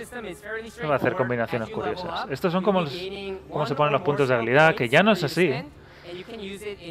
Ahora está is ese árbol de habilidad que vimos hace that un mes. have access to before. Pero esto es como Que tampoco es el definitivo. Tampoco es el definitivo. Esto es como era lo que tenían en aquel momento. Vas poniendo puntitos a- y subes los niveles. The game Y esto es como es el árbol de talentos, que son las pasivas. Pero las habilidades activas no eran un árbol de habilidad, pero las pasivas sí eran un árbol de habilidad. Es un poco mezcla. Sí, sí. Yo llegué a mandar un, un correo quejándome del sistema de habilidades. Creía que el leveando iba a ser horrible como, como lo mostraron. Así que. Bueno, todo esto es viejo, pero Sí, sí, sí. ya. Así es como- Lo han cambiado, así que me han hecho caso. Fue mi correo, seguro. Uh, of el árbol de talentos o pasivas, Each mejora tree una habilidad, le dan so más, más cargas ese estilo. So our guiding principle on this topic Y aquí hablan de cómo funcionaría, de cómo funciona el mundo abierto. Dice, hay distintas distintos niveles. Primero, espacios privados, como las mazmorras. Tú Cuando entras en una mazmorra estás solo, a menos que estés en un grupo. Luego está el mundo compartido, donde tienes tu grupo de cuatro máximo y a lo mejor más gente que se te cruza mientras vas dando vueltas por ahí. Y luego están las eventos grandes o las ciudades o pueblos eh, donde se, se podrá ver mucha más gente. Y aquí está el ejemplo de Ashaba, de este jefe de mundo, donde si vas allí, pues te encuentras a 10 personas intentando derrotarla. Eh, dependiendo de cuándo ha aparecido, pues estará más, más o menos vida, pero tú te puedes unir y, y participar de esa lucha. Y ahí puede haber pues muchas más personas. Pero no es un MMO al uso. De hecho, no sé si lo nombraban aquí, pero bueno, también comentaron que, que el mundo compartido además eh, no se abre, por decirlo así, hasta que has hecho como la misión importante de la zona. Para, que vamos, la parte de la misión estás tú solo para que nadie te pueda molestar, ¿no? Y tengas la experiencia completa. Pero ya en cuanto terminas cierta misión importante de la zona, ya ahí sí te puedes cruzar alguna gente, ¿no? Aunque siempre muy poquita para que no parezca eso que es, vamos, el wow ahí todos en masa y siga con ese aspecto, ¿no? Un poco como Solitario. hemos hablado antes, ¿no? La, la estética solitaria, ¿no? Que, que tiene Diablo 4, pero que me parece una, una grandísima idea, la verdad. Esto además es que como no lo respeten bien, el tema de que siga apareciendo Diablo, eh, se van a llevar un montón de críticas. Yo incluso no descartaría que sea un, un tema que se vaya ajustando incluso después de la salida del juego poco a poco en función de la crítica. Pero bueno, por lo que han dicho que en la comunidades... beta, por favor, que haya una beta donde esto no pase de la beta. Sí, pero vamos, los comunicados ellos dan esa información, o sea, mm, forma parte de sus valores, ¿no? En plan, no queremos que vaya encontrándote a gente cada dos por tres. A mí me dio la sensación de que en la demo jugable que presentaron en la BlizzCon había demasiada gente en el mundo abierto, pero entiendo también que es porque es una demo abierta y que eso va a cambiar infinitamente hasta que salga el juego. Yo, mm, seguro, yo lo que implica que vi, nunca vi cruzarme a, a cruzarse a más de uno a la vez, excepto en el bot de mundo. Pero sí puede No, ser a- que alguna, alguna zona concreta. Más de uno no, pero pero si piensas desde la ciudad, por ejemplo, hasta la mazmorra base, la primera esta de la historia, la de los, los ¿cómo era? ¿Los ahogados? ¿Los? Bueno, sí, sí, no, lo ahogado, sí. Sí, ahí siempre te encontraba alguien por el camino y luego en el evento de la campana que había junto a la costa casi siempre también aparecía alguien. Sí. Mm, Yo entiendo que si eso, la primera vez que juegas en esa zona no hay nadie, perfecto. Para mí, perfecto. Y lo que sí creo también es que lo chulo sería poder decidir a cuánta gente te quieras encontrar, ¿no? Pero bueno, eso ya se irá viendo. No, igual po- igual no hay una marca que- de, de no, no encontrarme nunca, a menos que sea un evento. Nunca, no sé. O no. Yo eso lo agradecería mucho. Es que puede ser, por ejemplo, que no los eventos estén hechos aparte y no cuenten como, como historia, por decirlo así. Entonces, en los eventos sí que puede ser que siempre vean más de una persona, mientras que en la campaña a lo mejor solo ves a uno. Y en, bueno, en los bosses del mundo, pues 16 se llegaron a ver, me parece. O sea. Sí, Pero si esto.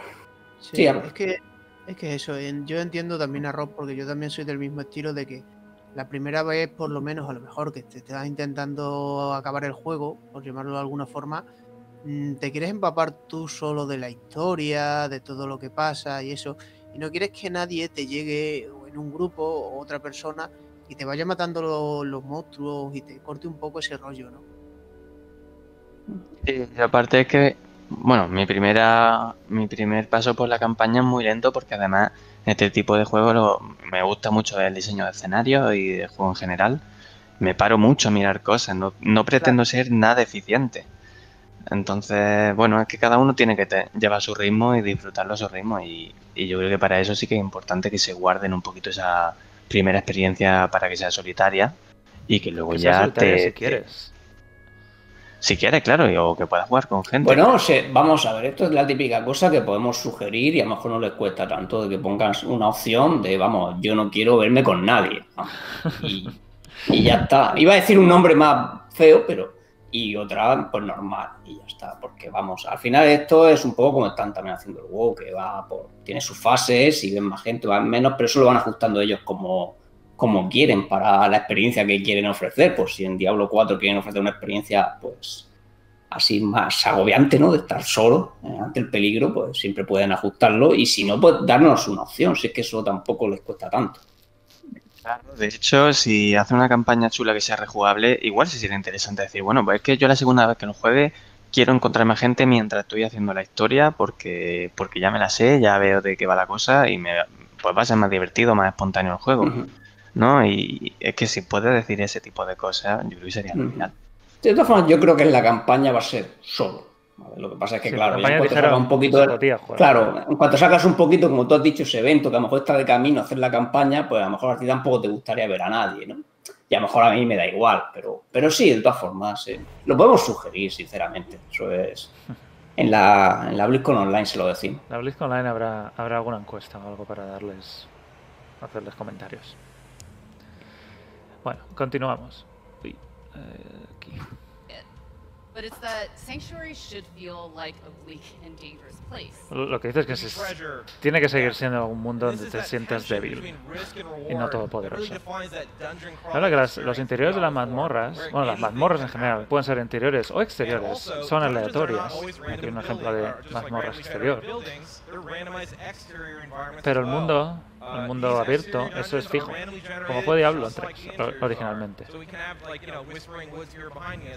Que los exteriores, en Diablo tenía exteriores e interiores, aquí hay mazmorras exteriores también, que se parecen un poco a lo que son las fallas. Y también comentaron que con el motor que estaban desarrollando para mazmorras podrían encontrarte mazmorras exteriores como la que estamos viendo que apareciese en la puerta de una cueva y pasase a ser interior de golpe. Sí, y aquí es una de las cosas que van a hacer, que es que entre un piso, un nivel y el siguiente, normalmente pues eh, hacemos clic en la puerta y hace, bueno, había una pantalla de carga o no, y pasabas al siguiente nivel. Y así es como lo están haciendo ahora. Que básicamente hay unas escaleras, no hay pantalla de carga y directamente entras al siguiente nivel de esa mazmorra. Y a la gente eso les entusiasma y todo, aplauden. Sí, sí, me parece, me parece genial. Yo ahí aplaudí, pero vamos, con las orejas. Es que vamos. Se parece un poco a Es lo que... que- intentaron hacer con las, las zonas estas del acto 4 en eh, modo aventura. En un par se metieron esto que cambias de zona y es completamente distinta. ¿Cómo se llaman? La- ¿Son fallas? No. Sí, sí, es una. Bueno, tiene un nombre específico dentro de la falla, pero sí, lo sé a lo que te refieres. Los Claro, pero esto significa que, que Diablo 4 apenas tiene pantallas de carga. Realmente solo tiene de- del mundo exterior a la mazmorra y ya Sí. la mazmorra da igual dos pisos que tenga, lo larga que sea, que nunca vas a ver una pantalla de carga y solo va a haber la pantalla de carga de nuevo para salir. Lo que va a dar una experiencia mucho más fluida, la verdad. Sí, a ver cómo termina funcionando, porque lo intentaron hacer con Diablo 3 y no les salió bien y al final se echaron atrás y ahora hay pantallas de carga. Diablo 3 no tenía pantallas de carga, si os acordáis. Sí. Vanilla no tenía pantalla de larga. Luego iba fatal, porque tardaba un rato en cargar y, y ya te habían matado. Pero Era sí. también por el tema de que después cuando metieron el modo aventura y podía acceder a cualquier sitio del mundo, ya era como obvio que sí hacían falta, pero al principio el tema de que no hubiera transportadores entre actos dijeron que era por esto, porque no podían cargar tanto a la vez. Y ahora la hay en todas partes, incluso en, en- en- bueno, me, pare- me parece muy mal que en la, batalla contra Diablo hayan dos pantallas de carga en la misma lucha. en fin. Y luego hablan de esto, que no, no han vuelto a comentar mucho, pero son estas llaves de mazmorras. Las llaves de mazmorras en Diablo 4 son unos objetos que se pueden utilizar para activar ciertas variaciones en mazmorras que ya conoces. Digamos que te vas a una mazmorra, la terminas en básico y en algún momento una llave, por ejemplo, aquí hay un ejemplo, te dice la, la- hace una mazmorra de nivel 15 y añade este pulso de rayos. El pulso de rayos es una especie de torre. Esta torre de piedras que si te acercas, pues te dispara rayos y te hace daño. Y te- lo que hace es estar persiguiéndote continuamente hasta que terminas el objetivo de la mazmorra.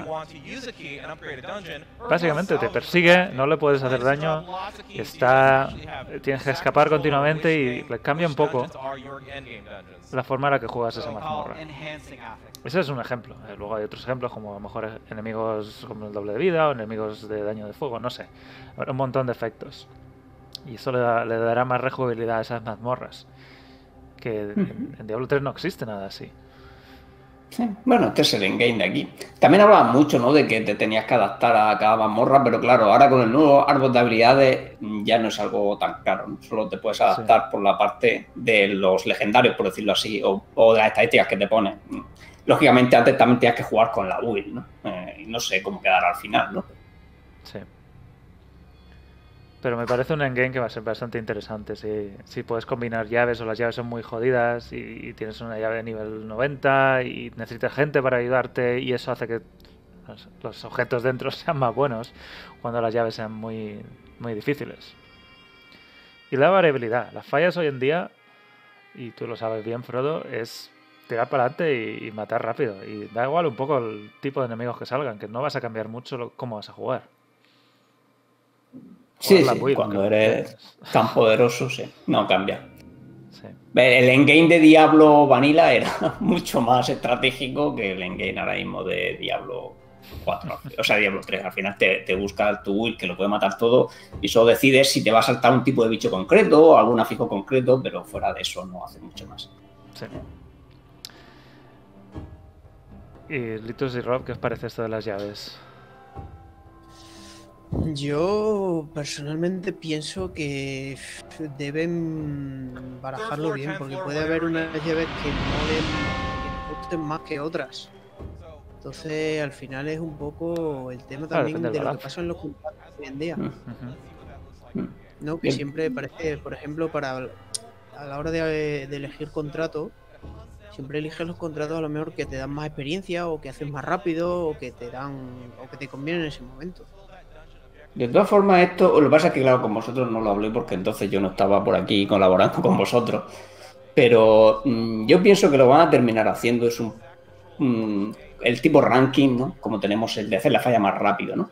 Aquí seguramente va a ser alguna puntuación en función de pues, la variedad de, piedras altas que hayas hecho con X afijos. Eh, para quien ha jugado al WoW, pues parecido a cómo funciona el Raiderillo, que es como te valoran las míticas, probablemente terminen metiendo algo de ese estilo. Por lo que al final a lo mejor hacer la que nadie quiere hacer, ¿no? Esta que es súper difícil, con el afijo más difícil en 20, te da más puntuación y te ves más arriba en, en el ranking que tengamos, ¿no? Porque imagino que van a meter un ranking. Si hacen un juego de este estilo y no hay un ranking para compararte con otro, para quedar un poco. Entonces, de esa forma se le podría dar un poco de juego. También es verdad que cuando dicen que van a meter cientos de mazmorras, aquí si de verdad van a haber tantas mazmorras y van a haber suficientes llaves, habrá un montón de variedad. Yo imagino que habrá incluso logros y temas de, bueno, pues si tengo tanta combinación posible de llaves y de cosas que hacer en el mundo, al final me voy a echar un rato solo en ir cubriendo los diferentes logros que hay en cada mazmorra. Porque de la mazmorra otra de las cosas que han hablado es que el tema de los objetivos de mazmorra y las misiones de mazmorra van a hacer que la experiencia en cada mazmorra sea muy diferente, ¿no? Y en una pues va directamente a matar a todos los monstruos, pero habrá alguna igual que sea contrarreloj por algún motivo, o otra en la que hay un bicho o un grupo de élites que desde que entras a la mazmorra va buscándote y, y da igual si está, dijeron que daba igual y que estuvieran luchando incluso contra el boss de la mazmorra. Te pueden aparecer los élites allí porque van detrás tuya y, y, en fin, te puede crear situaciones diferentes entre una y otra. Entonces, si ya de base las mazmorras sin llaves son lo suficientemente variadas, por los tipos de monstruos, por la forma de hacer el layout, y luego aparte de eso, pues meten suficientes llaves para que sea variado, yo creo que da para mucho.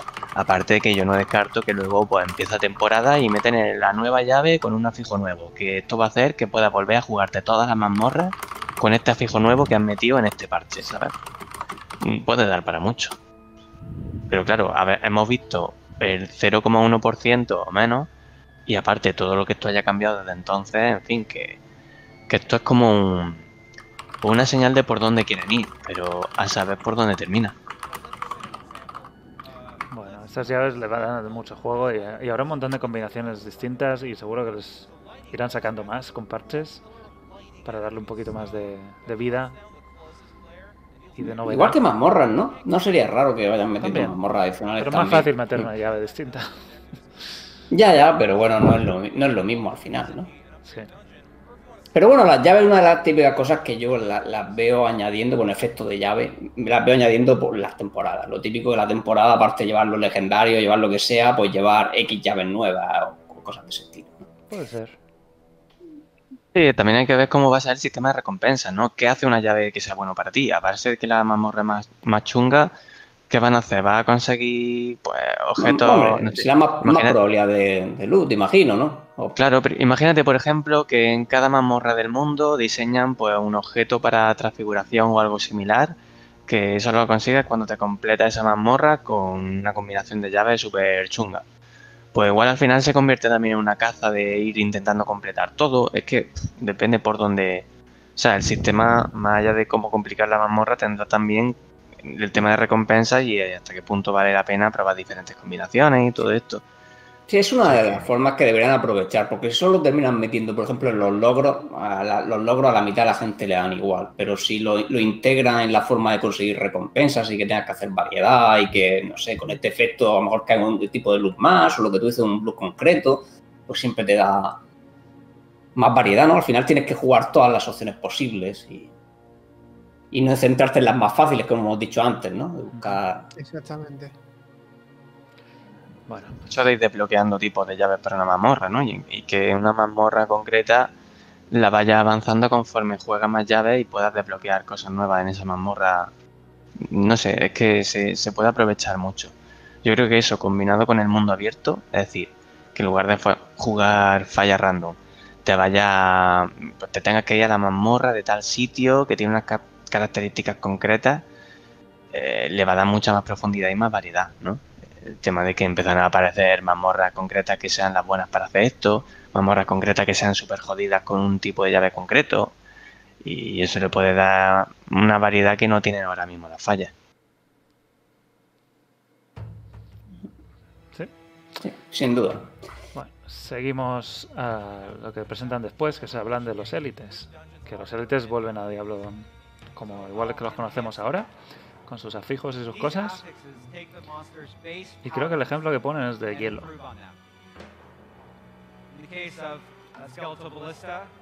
Bueno, aquí ponen con multigolpe, que es una, una ballesta de esqueletos que se juntan y en vez de disparar con uno, dispara con tres. ¿eh? ¿Lo ves?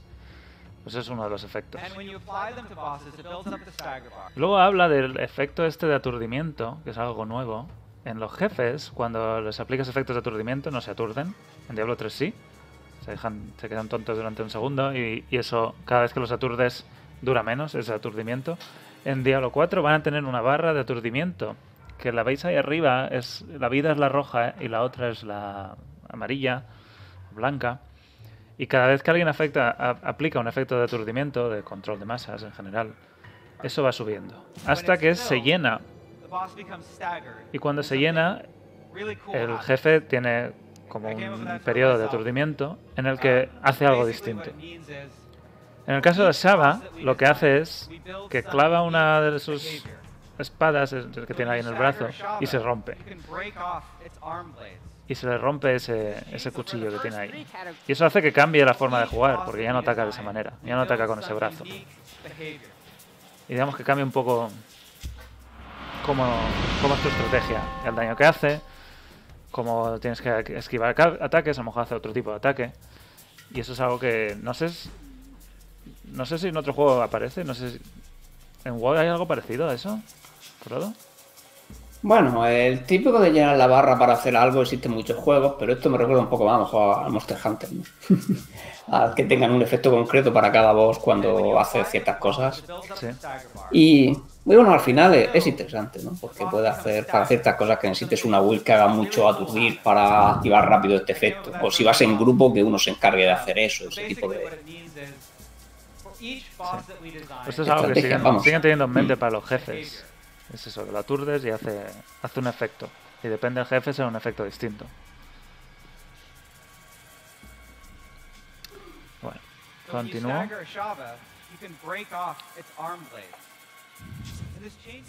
Y aquí habla de los objetos. Esto ha cambiado también, porque no son exactamente así, pero siguen teniendo las mismas calidades que ya conocíamos, normal, mágico y raro.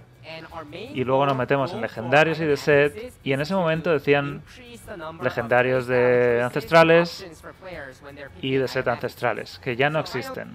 Y luego están los super legendarios o míticos, que no hemos visto mucho de ellos y sabremos más en el la próxima informe trimestral de final de año, que queda un mes, un mes y medio, no más. Que son, que son estos míticos, que tienen hasta cuatro fijos legendarios. Y aquí hay un ejemplo de un amuleto. Que esto no hemos visto casi nada, pero bueno, es algo nuevo. Es, un, es como ya el, el, máximo que puedes sí, tener. En la, en la BlizzCon dijeron que estos míticos de, de todas formas solo podríamos llevar uno. De SES y de legendarios y del resto de objetos sí, pero que solo se podría llevar un mítico a la vez. Exacto, sí, solo bueno, se puede llevar uno, sí. si lo siguen dejando igual, pues puede Puede ser. haber cambiado, claro. Y bueno, aquí pues ponía el ejemplo de este. Y veremos más en la próxima actualización trimestral, que como he dicho antes, será un mes y medio. Ya no quedan más que unas pocas semanas. Y no puede ser el 20 el 31 de diciembre, como suelen hacer al final del último mes del trimestre, porque eso es Navidad. ¿No? ¿Seguro que no? Yo creo que no. Con las, campa- con las campanadas. Con las uvas, vamos a estar leyendo la, la actualización. no, yo creo que será 20 y algo. Unos días antes de Navidad. Antes de que se vayan de vacaciones, ¿no? El 28. El 28 es muy buen día. Y aquí es donde se meten con las runas. Las runas. Y todo el mundo aplaude. Pero las runas no son exactamente como las que teníamos en Diablo 2. is quite straightforward. You have two different types of Son más sencillas, mucho más simples. Es runa de efecto, runa de activación. O de condición. Y son dos. En un objeto tendrás dos huecos y pones una de condición y una de efecto. Y básicamente haces que combinas efectos con condiciones. Normalmente los legendarios en Diablo 3 son si haces esto, se activa este efecto. Pues aquí lo que vamos a poder combinar es condiciones con distintos efectos. En este ejemplo ponen cuando congelas un enemigo, activas la siguiente runa y la runa dice cuando se activa reduce el tiempo de reutilización de una habilidad ale- aleatoria de las que tienes en 15%. Entonces esto es un poco montate tu propio legendario. Es el- tu propio efecto legendario. Sí. Puede dar vidilla. Lo que pasa es que depende de la condición y efecto. Yo creo que van a primar mucho algunas sobre otras. Y es lo típico. Habrá runas que directamente apenas nadie utilice. Tienen que balancear bien, to bien este tema. Sí. Entonces no son como las runas de Diablo 2 y las palabras rúnicas. Los llaman palabras rúnicas igualmente, pero yo no lo consideraría palabra rúnica, porque son dos. Y, y depende de cómo las combines, los efectos y las condiciones son distintas. Pero bueno, puede dar mucho juego, como dices, Litus. Igual hay alguna combinación muy chula que, que es muy buena para cierta clase, pero no para otra, pero sigue usando la misma runa de activación. Entonces le da un poco más de vidilla eso de buscar runas y probarlas y Di- Comentaron que estaban explorando formas de hacer, bueno, de desarrollar, ¿no? De subir no nivel las runas, que no sea simplemente equipo runa y runa B y ya está, sino que pueda ir leveando runas o desarrollándolas más, pero que todavía no lo tenían claro. Pero más allá de eso, a mí me da la impresión de que si se quedan en el montate tu propio legendario con un, o sea, condición y efecto, se va a quedar muy corto demasiado rápido. O sea, es un sistema que se va a quedar obsoleto muy rápido, a no ser que escalen de, de más formas. O sea, combinaciones de tres, meter nuevo tipo de runas, meter más cosas. Si no, es También demasiado. depende de la dificultad de que salgan, ¿no? Si salen como en Diablo 2 y no hay hacker, lo mismo para cuando te termine un efecto ya. Claro, pero, pero al final, o sea, la gracia también de que se puedan combinar, entiendo yo, es bueno que puedas hacer, que puedas sacar partido a la variedad de, de runas, ¿no? Porque decir, si cogemos que la runa más difícil de conseguir mm, sea la mejor para una situación demasiado, o sea, sea al final la buena, pues esto se convierte en vamos a intentar conseguir la runa po- pollúa para ponérnosla y, y a tomar viento. Ya se ha terminado personalización. No, pero bueno, no, da igual, no tiene por qué ser solo una, pueden ser cuatro. Claro, pero Que vamos, es- Sí, sí, pero que no sé, yo creo que lo chulo sería tirar de este sistema un poco más para adelante y que no sea simplemente el A más B y fuera. Que luego aparte lo de levear puede dar mucho jugo. No sé, que, que hagan alguna forma de subir la runa que sea guay y no sea simplemente como las gemas de junta un puñado y entonces las combina y se te hace más...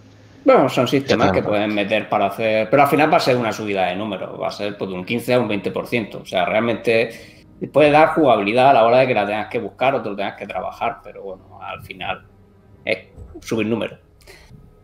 Pero sí está bien, que. Pero otra forma de potenciar el endgame. Todo lo que sean, todos estos sistemas se van uniendo entre sí y te hacen más complejo el endgame al final. Sí.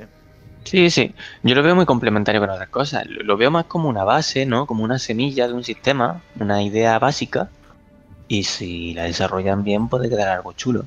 Pero como que lo que hemos visto es muy, muy, muy base. Muy, muy, eso, el germen de un sistema. Porque es que es lo que es lo que comenta. eh, puede que haya una combinación de si hago daño de frío y ahora la de efecto sea los enemigos quedan congelados durante 5 segundos. Pues imagínate, todo el mundo va a ir a daño de frío con esas dos runas y permafrost todo el tiempo. Por ejemplo, por poner un simple ejemplo. Y como eso, pues todo. Es que es muy difícil que este tema lo balanceen bien de primera. Siempre va a haber un tipo de combinación de runas, o, va- o cuatro o cinco tipos de combinación de runas, que se coman todos los demás. Bueno, si hay suficiente variedad, pues lógicamente puede variar, porque un bárbaro no va a congelar, a lo mejor con facilidad, a lo mejor hay algún legendario, ¿no? Pero, pero sí, ¿no? Al final tienen que equilibrarlo, como todo. No vale de nada si no lo diseñan bien. En fin, todo esto el le queda tema- mucho, mucho trabajo todavía. Sí. Tendremos que ver cuánta- cuántas palabras rúnicas podrá llevar un personaje. Si el promedio es que llevemos dos, pues probablemente tiremos a las dos o una más, más, mm, bueno, que más se pueda aplicar, ¿no? Más, más potente. Y si, si se puede habilitar un personaje normal, puede llevar tres, cuatro combinaciones, pues ya no será simplemente ir a la más fuerte, sino que aparecerán otras secundarias que ofrezcan más variabilidad. Incluso a lo mejor puede haber una de condición y dos de efecto. Por ahora solo han dicho una y una, pero quién sabe. O dos condiciones y un efecto, no sé. Bueno, sí, lo podrían complicar más, pero al final es la complejidad que le quieran dar. Sí, pero esto le da un poco más de interés a la búsqueda de objetos. No se, ya no se basa todo en, en legendarios o sets, sino que es un poco más de combinar un montón de cosas más. Y, y como decir, si, si se balancea bien, habrá muchas combinaciones, si no, habrá una. y bueno, si se, y si se puede comerciar con ella, que en principio no dijeron nada de que no se pudiera, pues esto va a potenciar siempre el comercio muchísimo, También, ¿vale? Para cambiar pues, tu- mi runa por tu runa, porque la mía es la que me vale y demás. Sí. Y que no los hagan muy, muy fáciles de encontrar. Sea un cueste un poquito. Eso, eso lo doy por supuesto, que no va a ser fácil de encontrar. Pues eh, con esto se- terminamos el panel de sistemas y características y luego tengo el panel entero de, mundo, que es un poco más de lore y mundo. Eso es muy largo, no lo quiero hacer entero hoy, eh, ya dedicaremos un día a ello, pero sí me gustaría enseñar el final del vídeo, donde enseño la zona esta de Diablo 4 que estaba ahí en la demo, eh, perdón, en la BlizzCon. Esto no lo he enseñado nunca. Es el. Es, no me acuerdo cómo se llamaba ahora mismo. ¿Tú te acuerdas, Litus? Esta zona final con una especie de mazmorra donde entras y hay un montón de objetos. Voy a poner el vídeo.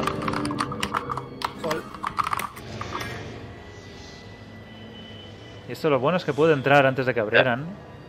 Era la galería oscura. o La así, galería ¿no? oscura, correcto, sí. Y Ah, estaban vale. todos estos objetos expuestos. Aquí está la calavera, la que tenemos nosotros en el logo. Sí. La estatua de Lilith, ¿no? Es- probablemente se parecía a la que ven- le están vendiendo ahora. Y, y estaba muy chulo de, de andar por ahí y ver esta galería oscura. Modelo del druida, La estatua de Lily sin pintar, es curioso. sí. Una cabeza de un caído, cofres con monedas. Y esta es la galería de arte, que a mí me resultó espectacular, donde están todos estos cuadros que hemos ido viendo. A tamaño, tamaño museo. Por cierto, un detalle curioso, aparte de la estatua de Lily, es que hay una chulísima también del druida con los... Sí. Y esa no se ha llegado no a se ha poner visto. a la venta. Bueno, para otra BlizzCon. Exacto. Bueno, debería ser esta, ¿no? Porque a la próxima. Bueno, sí que Próxima esta va de otra clase. clase. Sí. Ah, va de otra clase, sí. Están todos los cuadros. A mí me, me- me quedé ahí 10 minutos mirándolos. Porque son enormes. son- es impresionante verlos a ese tamaño. ¿Te vas a comprar la sombrilla al final o qué? Sí, me la compraré, sí. La verdad que bueno, es genial. Esto es todo. Vamos a pasar a la despedida y lo dejamos aquí, que llevamos ya un montón de rato. Dame 20 segundos y volvemos.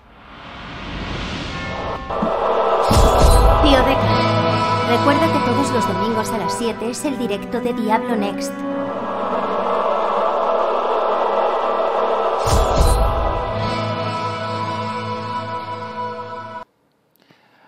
Bueno, eh, lo vamos a dejar hoy aquí. Nos ha quedado un panel por ver, que es el de Lore y Mundo. Y creo que un día lo podemos dedicar a todo a Lore o algo así, hacer un especial. Porque ese panel, cuando lo estaba recortando, hay un montón de cosas muy chulas de las que hablar, que, son detallitos que normalmente se nos olvidan. Pero vale la pena recordar todo lo que habla en ese panel. Después de la BlizzCon, ¿qué pasó? Que nos empezaron a sacar actualizaciones trimestrales y ya a partir de ahí todo lo que ha ido pasando os lo os hemos ido contando en Diablo Next.